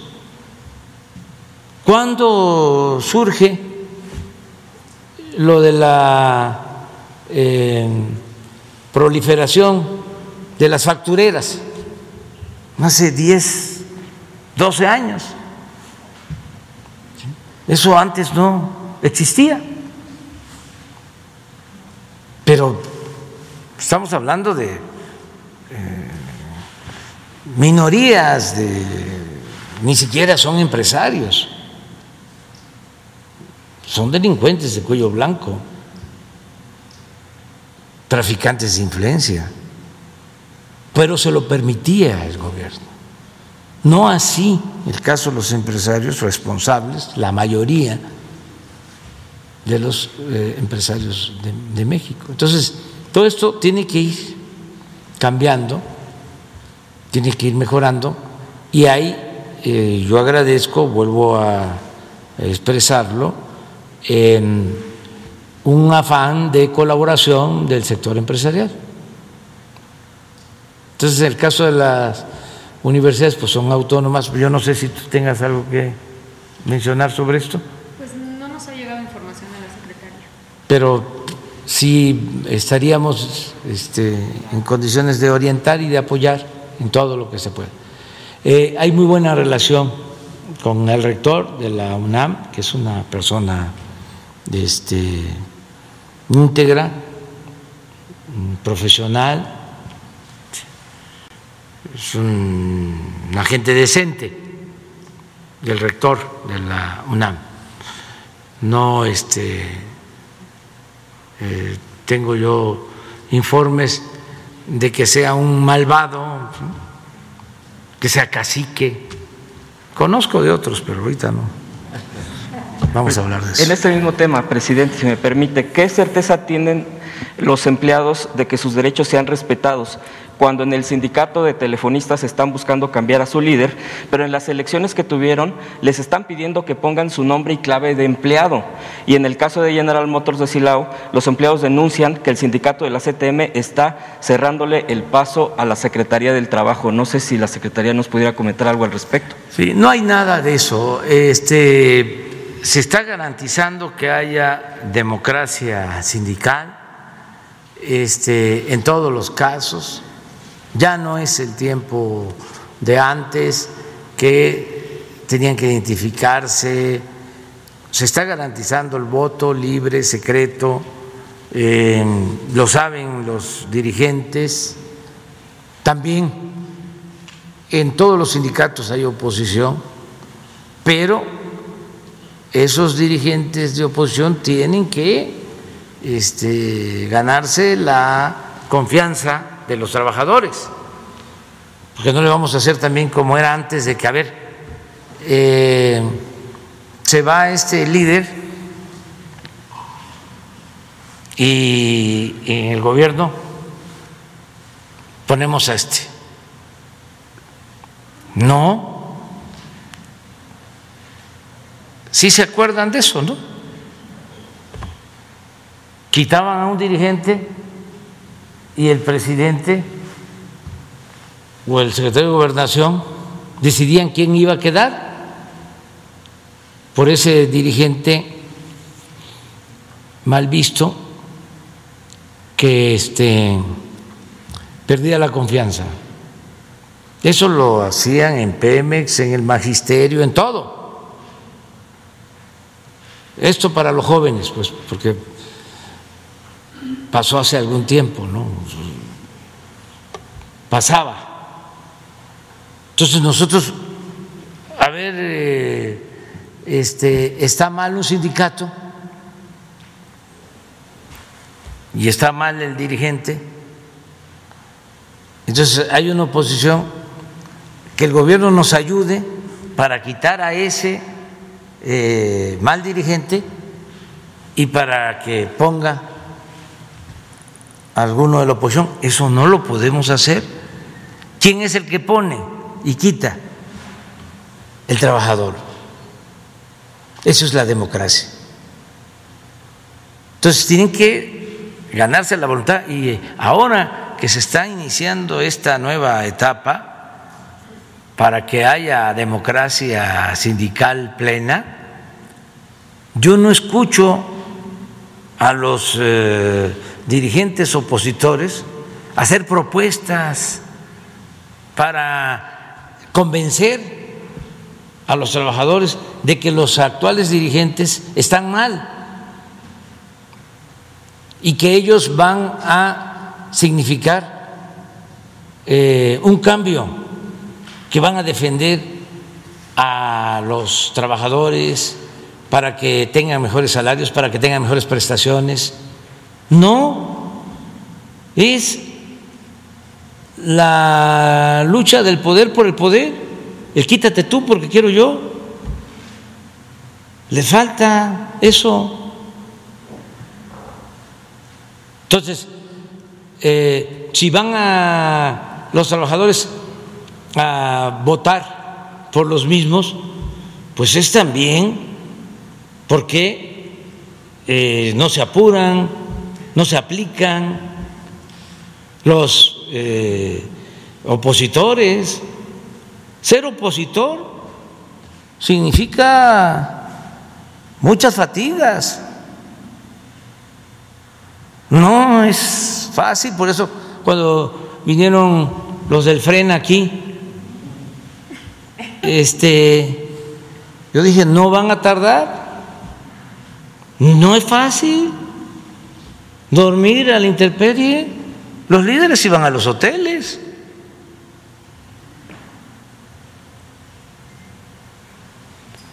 Entonces, para cambiar las cosas hay que aplicarse. Pero tenemos registro que a la Secretaría del Trabajo han recurrido. No sé si la Secretaría del Trabajo pudiera comentar algo al respecto. Sí. Bueno, ya lo comentó el presidente, reiterar eh, en ese sentido que se están llevando varios procedimientos. Primero que se garantiza la libertad y la democracia sindical a partir de la reforma publicada el primero de mayo de 2019, es una obligación en todos los procesos internos de los sindicatos el que las elecciones sean a través del voto personal libre, directo y secreto. Si esta condición no se respeta, no se tiene por, por registrado ante las autoridades es una obligación y así ha venido sucediendo. Así se han llevado las eh, elecciones en, estos eh, últimos, últimos años. Y todos los sindicatos conocen ya que esta es la realidad y que ni siquiera em, pensando que no se van a reformar los estatutos, entonces se va a poder seguir eh, eligiendo a mano alzada o a través de cúpulas, no porque la autoridad no puede recibir una modificación de alguna directiva si esta condición democrática eh, no se respeta. Entonces, en estos casos se ha venido realizando de esta manera. En el otro tema, estamos llevando a cabo los procesos de legitimación en las diferentes, eh, en las diferentes empresas. Todos los contratos del país, todos tienen que pasar por un proceso de consulta a los trabajadores, la legitimación de los contratos colectivos, por la enorme presencia de contratos de protección que existe, contratos que se firmaron en su momento, puede ser hace 5, 10, 15, 20 o muchos más años, en su momento se firmó un contrato sin el consentimiento de los trabajadores. Ahora la reforma planteó un periodo de cuatro años, ya llevamos dos, por cierto, sobran dos, faltan dos para que concluya el límite máximo para realizar este proceso. Hemos realizado muchísimas consultas, en algunas ha habido algunas complicaciones, porque todavía hay resistencias. ¿Qué pasó en Silao, que lo comentabas tú? Bueno, hay resistencias de que todavía hay gente que no le cae no entiende, que no le cae el, el 20, que se van a respetar los derechos de las y los trabajadores y ellos van a decidir si están de acuerdo o no están de acuerdo con el contrato colectivo. Si están de acuerdo, se tiene por legitimado. Si no están de acuerdo, pues entonces ese contrato deja de tener vigencia jurídica y se respetan todos los derechos de los trabajadores, pero ya sin sindicato y sin contrato colectivo a través de contratos individuales. En el futuro quizá otros dirigentes, otras organizaciones con legitimidad podrán organizarse y solicitar una nueva firma de contrato colectivo. Eso es lo que estamos haciendo y por eso estos procesos, que por supuesto no son cambios de la noche a la mañana, sino que son procesos culturales, pero hemos venido avanzando. ¿Garantizaría en estos casos, secretaria, la democracia absoluta en, estos, darle seguimiento para que haya una democracia efectiva en estos sindicatos? Claro, eso es lo que hemos venido realizando. Las, los verificadores las inspectoras, inspectores de la Secretaría están presentes en todos los procesos de legitimación de contrato. En el caso de las elecciones de dirigentes por la propia autonomía sindical, no, pero sí se garantiza que haya sido a través de un proceso democrático. Para eso está la Secretaría, pero también para eso se creó el Centro Federal de Conciliación y Registro Laboral, que va a ser el garante de los procesos democráticos y es una herramienta eh, digamos, fundamental en la reforma de libertad y democracia sindical. Gracias, secretaria. Eh, segundo tema rápido, presidente, para finalizar. Eh, yo sé que usted ya ha expresado, el INE mismo ya está queriendo levantar la tarjeta amarilla. Sin embargo, esto tiene que ver con violencia. En los últimos días se ha, desatado un ataque frontal por parte del gobierno local de Benito Juárez en la Ciudad de México, la alcaldía Benito Juárez, en contra de la libertad de expresión, con el caso del director de un medio independiente, quien fue intimidado con personas encapuchadas fuera de su hogar y propaganda en su contra, luego de haber expuesto casos de corrupción por parte de las autoridades de esta alcaldía. A los pocos días, simpatizantes del partido que gobierna la misma alcaldía golpearon a un reportero, un compañero reportero de pie de página. Eh, presidente, aunque usted no puede pronunciarse en este contexto, por eso no digo ya ni partidos, aunque está identificado con un partido conservador, eh, ¿qué llamado haría a los ciudadanos para respetar a la prensa, especialmente a los medios locales e independientes, al propio gobierno local? Y si eh, pudiera si es que ellos directamente lo solicitaran a la mesa que se ha implementado para proteger a estas personas, eh, pues que no vayan a ser agredidas, presidente. Sí, este, hay un sistema de protección que se creó ahora con las elecciones y está este, abierto para que ahí se acuda con Rosa Isela Rodríguez, la secretaria de eh, seguridad y que ella ayude en lo que corresponda eh, en el sistema de protección de gobernación y también que se acuda a, la Fiscalía. Existe la Fiscalía de Delitos Electorales, existe, y la Fiscalía este, General para este, sancionar a quien este, golpea, este, comete un delito contra de un ciudadano, de un periodista, de quien sea. Hay que denunciar. Entonces eso es lo que yo recomendaría. Y con Rosa Isela, si tiene algo que ver con la cuestión eh, electoral, partidista, este, ahí se está atendiendo esto.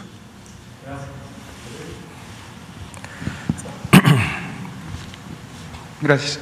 Buenos días, señor presidente. Buenos días, secretarias, secretarios, directores, directoras, representantes del Consejo Coordinador y de la CTM. Mi nombre es Diego Elías Cedillo, de Tabasco Hoy, Campeche Hoy, Quintana Roo y Diario Basta en la Ciudad de México.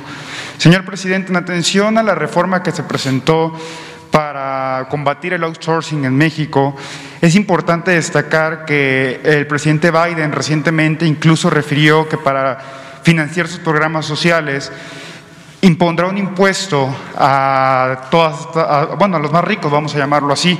En consecuencia va un poco en paralelo al contexto que está haciendo México con el outsourcing. Sin embargo, hay un tema que tiene preocupado a la población y al Vox Populi en general, que es si esta reforma no creará temor en el mercado laboral y si el beneficio que se va a generar al imponer un precio mínimo, porque al fin y al cabo es un aumento del salario mínimo de manera indirecta, al imponer un precio mínimo, la oferta que es el trabajador no se verá más afectado, en consecuencia esto no incrementará el, desempleo, porque pues al fin y al cabo vendría afectando este aspecto. Esto sería un cuestionamiento, si no generaría eh, pues un aumento en el mercado informal. Y a su vez, señor presidente, aprovechando esta coyuntura, tengo entendido que anteriormente múltiples legisladores habían propuesto esta reforma de outsourcing y no había sido tomada en cuenta. ¿Cuál fue este hándicap que hizo que el Poder Ejecutivo tomara la batuta o fuera punta de lanza para que se pudiera llevar a cabo hoy en día esta reforma? Gracias, presidente. Sería la primera. Bueno, lo primero no existe eh, ningún este, obstáculo para que se generen más empleos y este, se contrate a trabajadores. Ya hablaba yo de que la mayoría de los trabajadores eh, recibe más de un salario mínimo en lo que es la economía eh, formal. Y hay, este, Carlos lo mencionaba, un potencial en fuerza de trabajo en el país, que ya quisieran, como lo dijo Carlos, otros 56 millones de trabajadores, em, lo que se llama o se conoce como población económicamente activa. Mm, imaginen cómo se puede eh, fortalecer la economía de América del Norte sin los trabajadores. En un mundo competitivo, con un crecimiento este, cada vez mayor de Asia, es cosa de ver nada más los datos, cómo han crecido eh, y cómo ha crecido América del Norte. Entonces, para poder competir se requiere de la fuerza de trabajo, de la mano de obra. Y eh, México tiene ese potencial. Y cada vez va a haber más demanda. Yo hace unos días hablaba de que en las obras del sureste se están contratando muchos trabajadores. Hablábamos de las eh, asociaciones de transportistas. Se requieren eh, el doble de volteos en el sureste para transportar grava, materiales de construcción, por todas las obras que están haciendo se va a tener una reunión con los sindicatos de transportistas para apoyar a que los eh, transportistas eh, modernicen sus eh, camiones. tenemos incluso que tener un programa especial de mantenimiento de carreteras, porque es más el tráfico de carros pesados. Entonces, se está demandando más empleo, hay más inversión y mejores salarios, por lo mismo, porque si hay más demanda de fuerza de trabajo, pues tiene que aumentar el salario. Eso es lo que está sucediendo. Entonces, no va a afectar esto. Si no, no este, estaría aquí. Carlos, a ver, ¿por qué no platicas sobre eso, que tú lo sabes bien. No, bueno, yo he leído este, muchos comentarios también en la prensa que, bueno, parece que el mundo se va a acabar cada día que queremos avanzar en una obra cualquiera que fuese. Recuerdo cuando aumentamos los salarios, pues, siempre saldrá alguien decir, no, esto va a provocar desempleo tremendo y va a haber millones de gentes. Cuando movimos las pensiones, lo mismo. Cuando se habló de la Ley Federal del Trabajo, lo mismo. No, todo lo contrario. El presidente ha sido muy claro en decir, y volvemos a reiterar, la mayoría de los, de los empresarios mexicanos le interesan sus trabajadores, promueven que los trabajadores tengan un mejor nivel de vida, les interesa el bienestar de cada una de las personas que ayudan al valor agregado de sus empresas y de sus compañías. Yo creo que estas eh, son eh, esas aves de mal agüero que siempre tratan de poner un futuro este, oscuro y gris, cuando definitivamente estas cosas van del, lado de, de la luz, verdaderamente del lado brillante de que podemos avanzar adecuadamente. Sí, es eh, para bien de los trabajadores y de todos los mexicanos. Tu otra pregunta era que muchos legisladores habían tenido esta iniciativa y no había podido prosperar en el ah, Congreso. Porque estamos trabajando de manera este, coordinada hay diálogo, hay participación del sector obrero. Yo quiero agradecerle a don Carlos Aceves de la CTM que está indispuesto, por eso no nos acompañó, pero está aquí su representante. Eh, y no solo a él, sino a todos los dirigentes sindicales que participaron, que nos han ayudado y lo mismo con los representantes del eh, sector empresarial. Una cosa es lo que se lee en la prensa, se escucha en la radio, se ve en la televisión, ¿no? Que parece que estamos confrontados y que este, em, todo es pleito. Pues no, no, ayer eh, estuvimos aquí, por ejemplo, por lo de la cumbre mm, del cambio climático y quisimos que pues participaran todos y que se escuchara el discurso del presidente Biden, de la vicepresidenta. Luego continuamos, Marcelo estuvo atendiendo este, lo de la cumbre. Luego me tocó y hablé y me quedé escuchando este, hasta el final. Y escuché a una jovencita de origen mexicano que habló sobre la protección de la naturaleza. Y muy bien, muy bien. Pero luego la buscan del periódico Reforma que ya también hasta me dicen, no le haga tanta este, publicidad. Este, pero en una de esas este, hasta recibimos una gratificación. Este, em, la busca el periódico Reforma y le hace una entrevista y ya este, es en contra de nosotros, ¿no?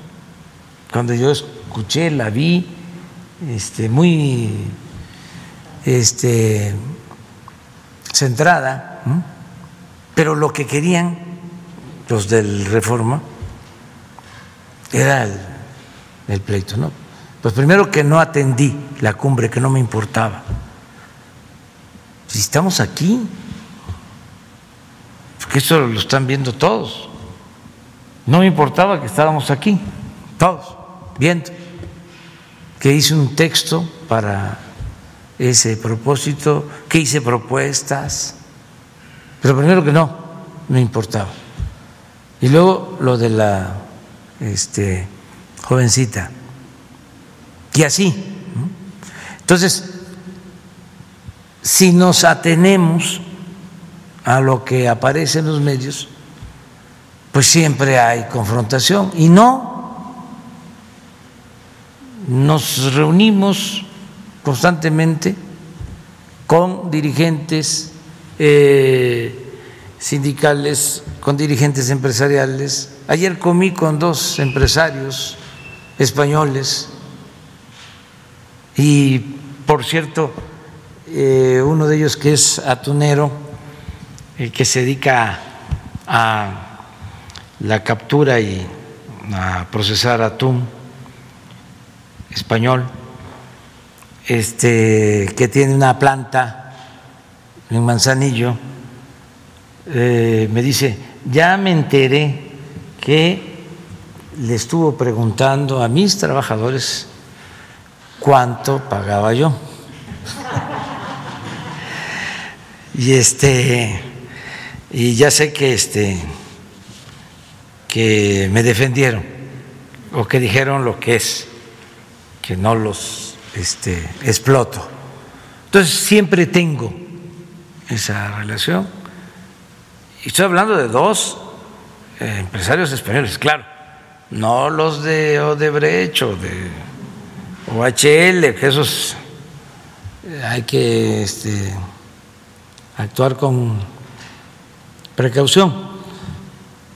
Pero eh, tengo relación con todos y, tengo comunicación. Entonces, por eso logramos las cosas, por eso este, avanzamos, porque además no estamos eh, defendiendo intereses personales o de grupos, estamos defendiendo intereses de la nación y la verdad hay mucha gente del sector empresarial, la mayoría con vocación social, con dimensión social, que sí quiere eh, ayudar, que ya estaban hartos de la corrupción, del influyentismo, de la competencia desleal. Imagínense una empresa que vende cemento o vende acero o da un servicio de cualquier tipo desde hace años y sale una licitación. De repente una empresa eh, patito, pirata, que ni siquiera tiene domicilio o que el domicilio es eh, una casa en una colonia popular, ahí está la residencia de la empresa. Esa gana la licitación. Ahora estamos eh, combatiendo el contrabando. A ver, Raquel, ¿por qué no les platicas de las empresas que importan? Platícales. Este, ¿Cómo entra? este, el contrabando de eh, em, gasolinas y de diésel, eh, incluso la droga, los químicos, entran con facturas para empresas que supuestamente tienen domicilio fiscal determinados lugares, se va a los domicilios fiscales, no existen las empresas. Estoy hablando de fentanilo, estoy hablando de los químicos que se utilizan para las drogas. Entonces, ¿qué pasa, por ejemplo, en el caso de los combustibles? Con permiso, presidente. En el caso de los combustibles, lo que se ha detectado es que llegan las embarcaciones, por ejemplo, llegan a los puertos, presentan documentos falsos. Cuando se identifican los documentos falsos, entran procesos administrativos para la verificación los pedimentos que entran las empresas importadoras, pues resulta que no son importadoras cuando se verifican, al principio se empezaron a verificar efectivamente los domicilios fiscales, pero en Estados Unidos. Y también era el mismo caso, llegábamos a terrenos baldíos. Cuando se pidió información e intercambio con el gobierno norteamericano, las facturas que presentaban las embarcaciones eran falsos. No, este, no el producto no se acreditaba que había sido adquirido en Estados Unidos. o los volúmenes eran distintos o quisieron presentar facturas que correspondían a compras hechas en otras fechas y por empresas diferentes, pero se usaban los datos fiscales de esas otras empresas. Y además, cuando entraban con la documentación falsa, cuando se les identificaba, lo que hacen es que se van, se regresan otra vez a mar abierto para que no sean decomisados los combustibles. Entonces, ahí estamos trabajando, porque están involucrados tanto empresas de Estados Unidos, para obtener las facturas incluso de las empresas americanas, no querían presentar la facturación, intervino el gobierno norteamericano no las entregaron y el gobierno norteamericano tuvo que iniciar auditorías para poder obtener las facturas. Y son, son varios casos, se tiene ya identificado un grupo de empresas que tienen el mismo modus operandi y todos los casos, una buena parte de los casos ya están presentados ante la Fiscalía General de la República. ¿Perdón? Hay un caso que es muy relevante porque es muy curioso, porque entraron por, entraron por hace como un año, entraron por el, por el puerto de Tuxpan, entregaron siete veces documentos falsos. Cuando se identificó desde oficinas centrales que estaban presentando documentación falsa y se presentó la alerta, la embarcación dio la vuelta por el canal de Panamá para tratar de entrar por Lázaro Cárdenas, que es un puerto que tradicionalmente y por estructura y por infraestructura no se dedica a la entrada de combustibles. Entonces llegaron por Lázaro Cárdenas, también se identificó muy rápido el buque, la llegada del buque, porque hubo operaciones inusuales de muchas pipas en la zona.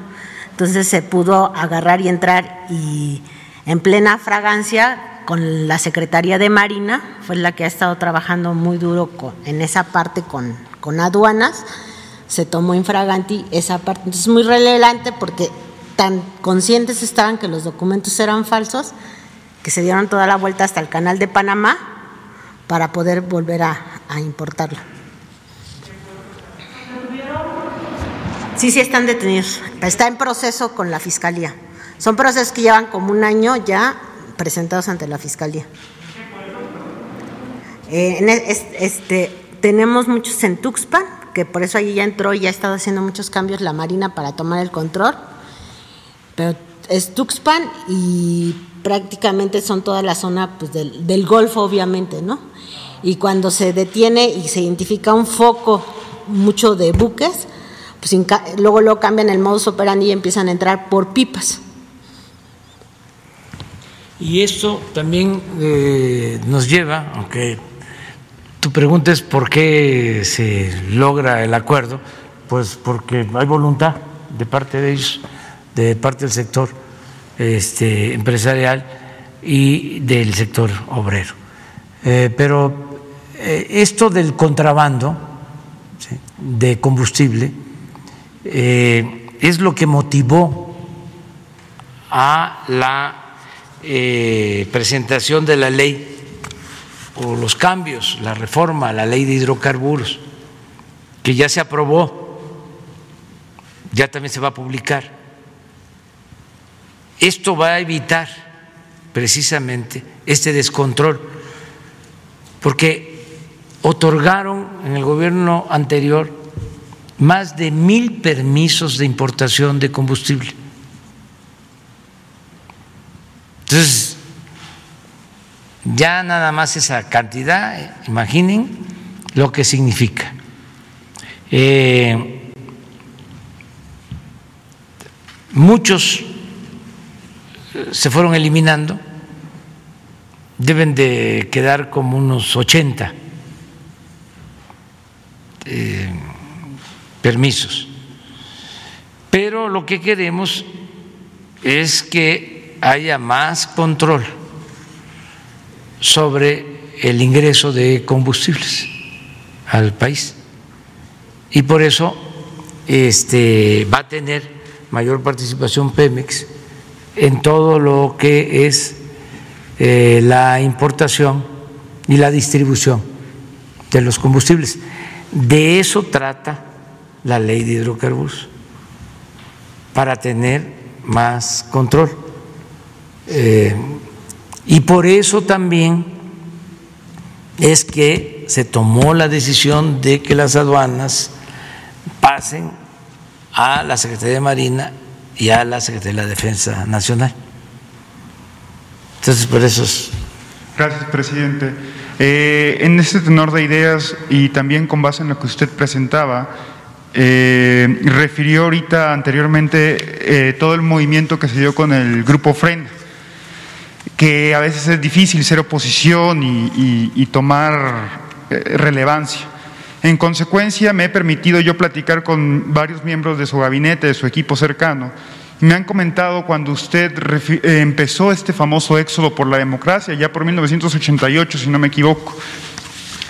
En este éxodo a la democracia, si bien conocemos las distancias de aquí a Tabasco, son, me parece, como 800 kilómetros, ¿cómo nace esta convicción por parte suya de venir desde Tabasco hasta la Ciudad de México y si en ese momento en que usted decidió hacer esta, esta ruta, mucha gente lo acompañó, esta gente que lo acompañó usted las tiene en alta estima y si en ese momento en que usted viene, viene en toda esta comitiva, nace la idea de que Andrés Manuel López Obrador fuera hoy presidente de la República? Gracias, presidente. No, mire, lo del éxodo que me llevaría algún tiempo explicarlo, pero se decide esto fue en 1991, porque se hace una elección y hay un fraude. No nos quieren respetar. Sobre todo un triunfo en el municipio de Cárdenas, Tabasco. El primer triunfo de la oposición.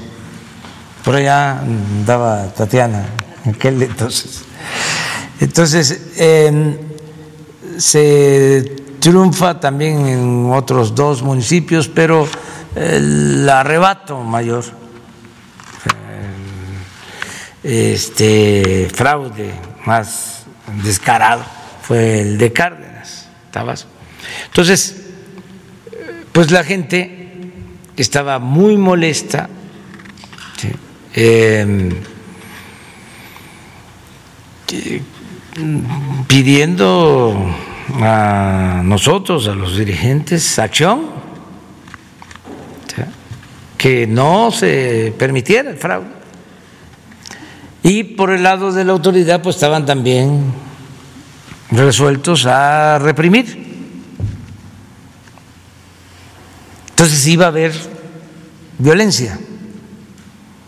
Por eso decidimos evadir el acoso y decidimos caminar hacia acá, hacia la ciudad.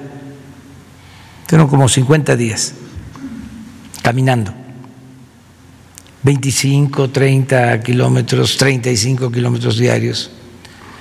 Este, se pudo haber llegado antes a la ciudad, es decir, menos de 50 días, pero este, coincidió de que era a finales de año cuando íbamos a llegar y no iba a haber nadie aquí en la ciudad. Entonces estuvimos dando un, rodeo.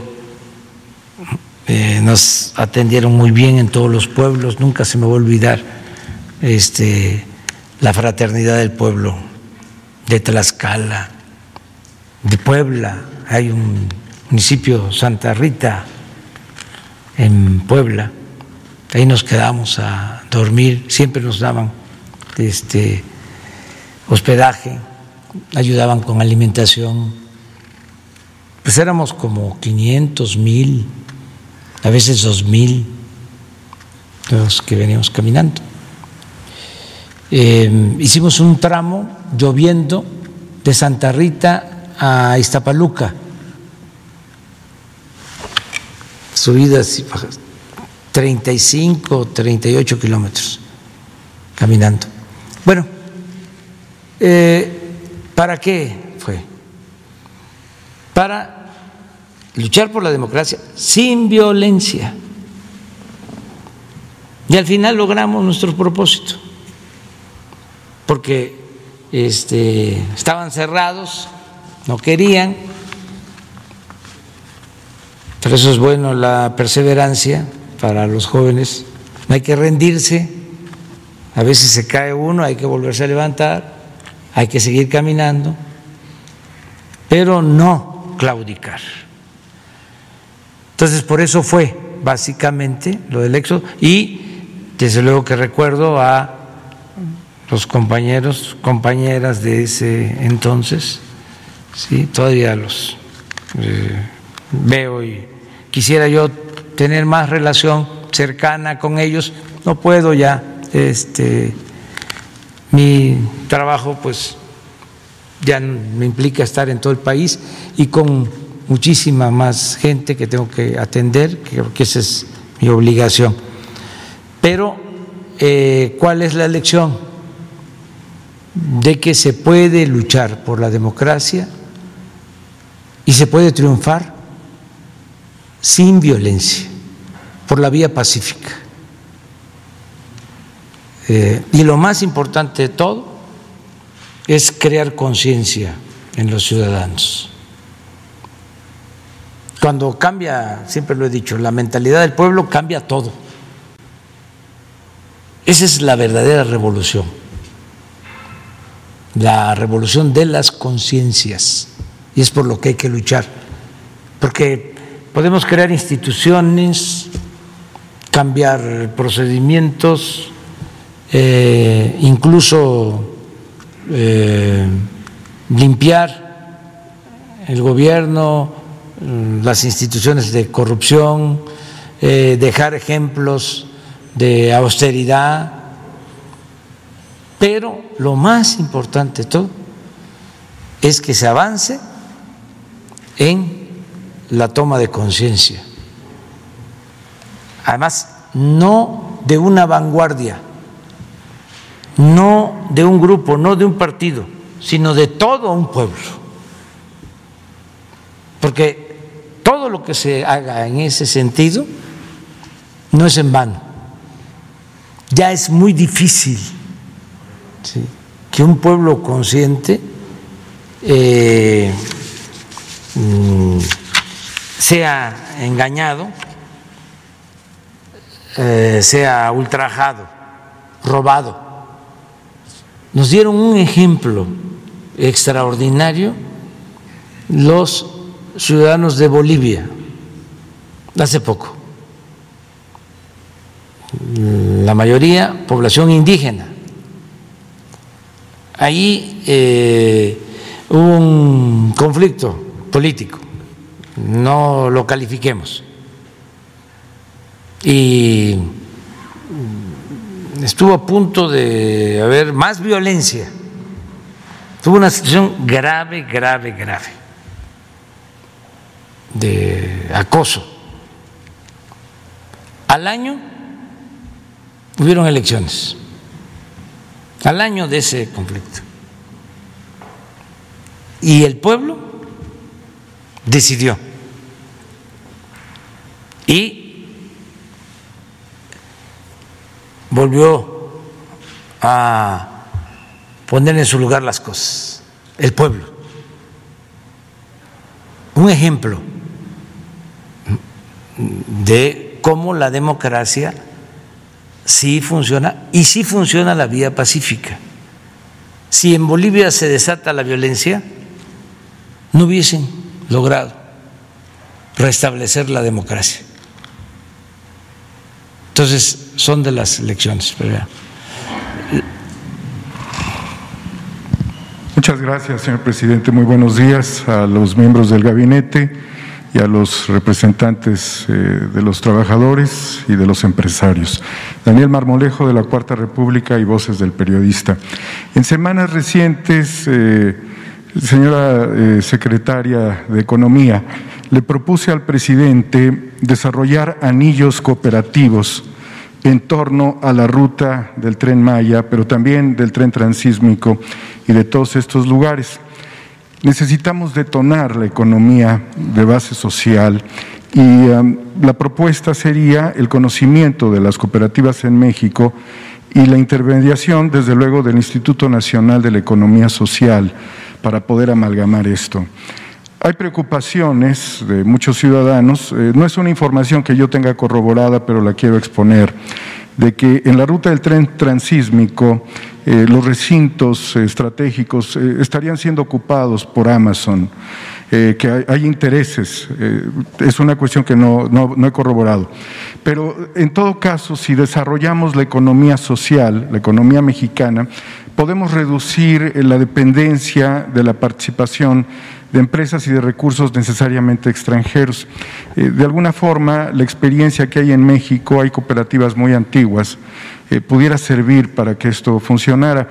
Eh, me acerqué a través de Twitter con usted, tuve la oportunidad de tener un primer encuentro, pero quisiera que se pudiese desarrollar esto porque cambiaría muchísimo la situación de dependencia laboral de los trabajadores, bueno, eh, de los que terminan siendo trabajadores del sector hotelero, turístico, empresarial, industrial, para convertirse en socios. Lo dejo allí sin entrar en, más detalles si pudiéramos avanzarlo.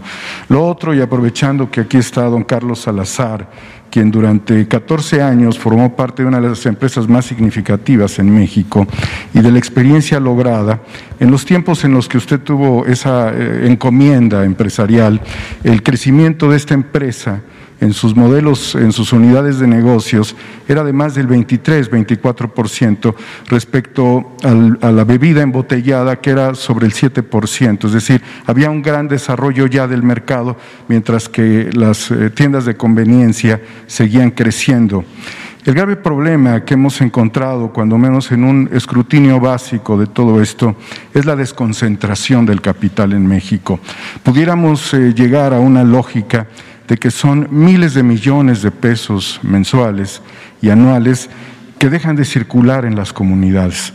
A partir de esta situación, eh, la competencia se vuelve desleal eh, justamente dentro de la Secretaría de Economía, el Instituto, bueno, este organismo de la competencia, está más preocupado por cuidar sus salarios respecto al salario del presidente que por regular o tratar de normar este crecimiento. Difícilmente un país puede desarrollar un avance cuando se fractura el flujo del efectivo en las comunidades. Y no solamente sería el tema de las corporaciones, sucede también cuando los gobiernos eh, tienen entregadas las participaciones para el pago de la deuda que se ha contraído. Entonces, eh, el trabajo dentro de las comunidades, el trabajo local, se vuelve ínfimo. La empresa no logra ser empresa mediana.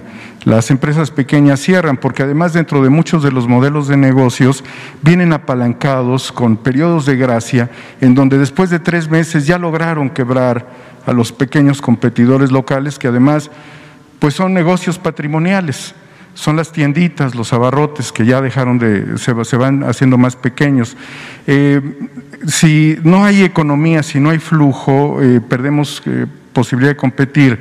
Sería bueno profundizar en este tema. Seguramente usted tiene mejores datos, más precisos que su servidor, pero cuando menos es una preocupación central que el dinero no deje de fluir en las comunidades. No hay un solo modelo, son varios modelos, se reproducen papelerías, se reproducen grandes ferreteras, se va reduciendo el pequeño negocio. Nos llevaría esto quizás a una necesidad, señor presidente, que ya no sean solamente los grandes empresarios quienes eh, participen de los proyectos del gobierno en relación con el Ejecutivo, sino que también eh, los empresarios medianos que nunca han contratado outsourcing, que no sacan sus capitales de México, que tienen una preocupación muy directa por su clientela local y que sus insumos pudieran estar eh, sobre una, un radio de 100 kilómetros, 150 kilómetros a la redonda, con lo cual la economía puede fortalecerse. Es una reflexión que va a dar debate, pero creo que era necesario plantearla. Muchas gracias. Adelante. Gracias. Eh. Bueno, me encanta la pregunta aquí de nuestro compañero porque creo que nos permite aclarar muchos temas económicos y sin querer yo aquí este, ponerme como, como si fuera maestro de economía, he dado clases muchos años de economía, eh, hay que entender el gran valor que tiene la empresa. ¿Ustedes creen que el empresario cuando obtiene una utilidad, parecería ser que todo el mundo piensa que esa utilidad va y la deposita en una caja fuerte o se la lleva a algún lado? Las utilidades se reinvierten Y el proceso del círculo virtuoso de una economía es cuando el empresario puede ser productivo, gana sus utilidades, las vuelve a invertir en más negocios y hace que se creen más empleos, que se cree más valor agregado, que se creen más bienes y servicios. El ejemplo que usted me pone, y, es un orgullo para mí decirlo, eh, hemos creado una cantidad de empleos impresionantes. Hoy la empresa con la que yo trabajaba eh, es quizás el empleador privado más grande de México y no quita el trabajo a los demás, invita al empresario pequeñito a que se una con mayor productividad, con mayor esfuerzo, con mayor orientación. Eh, nosotros requerimos más y mejores empresas.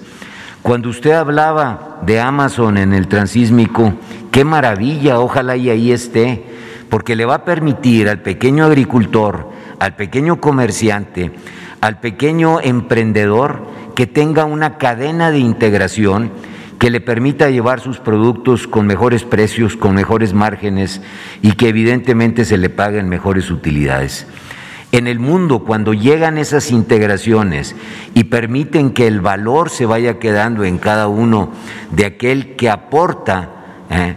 todo mundo vamos ganando. Lo que nosotros requerimos es eso, vamos a promover la empresarialidad. Pero al promoverla, y esto lo hemos intentado ya la Secretaria de Economía y el sector empresarial organizado, las 12 organizaciones, tratando siempre de crear un valor agregado en donde podamos ir integrando cadenas de valor. Hoy por eso México tiene una oportunidad única en el mundo. Nosotros podemos integrar en nuestras cadenas de valor todos aquellos productos que venían de Asia, especialmente de China hacia Estados Unidos, y que hoy, en la medida en que nos movamos más rápido, vamos a ser un sustituto de esas cadenas de valor y vamos a producir toda la cantidad de productos que te puedas imaginar siempre integrando una cadena, aprovechándonos de esas grandes empresas que nos ayudan a ser mucho más eficaces y más eficientes, que nos permiten poner disponibilidad de productos y al final que todos ganemos. Aquí lo importante es entender que la empresa está para eso. El círculo virtuoso de la empresa es trabajar, pagar a sus trabajadores, pagar sus impuestos, hacer que las comunidades donde se desempeña se desarrollen y después las utilidades que obtiene, volverlas a reinvertir en el país y volverlas a reinvertir para que se creen más empleos y más gente que emprenda. Qué bueno que me hiciste esa pregunta porque nos permite aclarar la importancia que esto tiene de poder nosotros dirigir el crecimiento del país. Muchas gracias, presidente. es solamente un comentario eh, que es eh, reflexivo justamente sobre lo que quedaría de economía local. Eh, los trabajadores, por ejemplo, de estas tiendas de conveniencia realizan varias funciones. Entre ellas se volvió parte de una externalización del sistema bancario, en donde ahora las sucursales se están reduciendo con dos personas que enseñan el proceso automático, con dos ejecutivos y dos cajeros. Entonces toda la línea de los cinco trabajadores cajeros se está compactando. Se va a las tiendas de conveniencia en donde justamente un diputado de Morena, Alejandro Carvajal, está promoviendo que los empleados justamente de estas tiendas ganen por algo que él eh, relaciona dentro del servicio bancario, de lo cual no están este, obviamente recibiendo este, este ingreso. Tiene un nombre esta, y es una ley que, que le está tratando de promover para que ganen de manera más justa. Eh, quizás el aspecto que usted plantea sería fundamental valorarlo en materia territorial. ¿Qué tanto de ese beneficio y de esa reinversión no se va más allá de 100, 200, 300 o, 400 o 1000 kilómetros, sino que se queda dentro del lugar. ¿Y qué tanto de la relación de consorcios no queda dentro de mismos esquemas de monopolización? Porque claramente entendemos que quizás un proveedor tenga 20 o 30 productos y sea más conveniente incluso para los grandes eh, distribuidores negociar con uno que con 50 o con 100. Es, un tema nada más eh, de seguir debatiendo en la oportunidad que nos diera y seguir avanzando porque queremos que la economía sea más horizontal, cuando menos esa es una posición. Muchas gracias, pues, presidente. Felicitarles a los dos. Este, porque es muy bueno el debate y este platiquen y continúen este, tratando el tema. De veras, es un tema apasionante y en beneficio del país. Y, permite aclarar ideas que quizás no están total. No, presidente, por favor. Este, que no están. Perdón. Con todo gusto y, siempre estaremos dispuestos los empresarios, además a escuchar, porque cuando uno escucha quizás oriente mejor eh, sus acciones y sus ideas, pero estoy seguro que al revés también tú escuchas el interés del empresario por jamás perjudicar a nadie, sino por todo lo contrario. Eh, el mundo ha avanzado en la medida en que personas se deciden a invertir, a tomar riesgos, a poder desarrollar sus propias comunidades. Esta es la historia de la humanidad. En todo ese emprendimiento que hacen las personas, cómo hacer que esto sea en beneficio de todos siempre será la mejor de las, de las preguntas y la mejor de las respuestas. Por eso, una autoridad que cobre sus impuestos, que obligue a la normatividad, que haga que todo el mundo tenga sus regulaciones adecuadas, es una autoridad que está cumpliendo con su responsabilidad. Nosotros siempre estaremos de acuerdo con eso, pero el hecho de que podamos discutir abiertamente, completamente, el valor que nosotros le damos a la empresarialidad y al empresario nos permite explicarle a México por qué es importante que el empresario crezca y se desarrolle.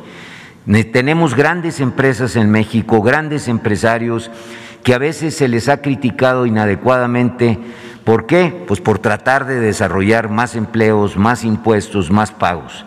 Y a veces los malos empresarios, como lo decía el presidente, son los que nos perjudican a nosotros también, inclusive nuestra imagen. Estas personas no deberían de tener el nombre de empresario, deberíamos de quitárselo, porque al final nos afectan a todos. Muchas gracias. Y continuamos. Bueno, pues continuará el lunes, porque tenemos que salir. Muchas gracias. Muchas gracias. Siete.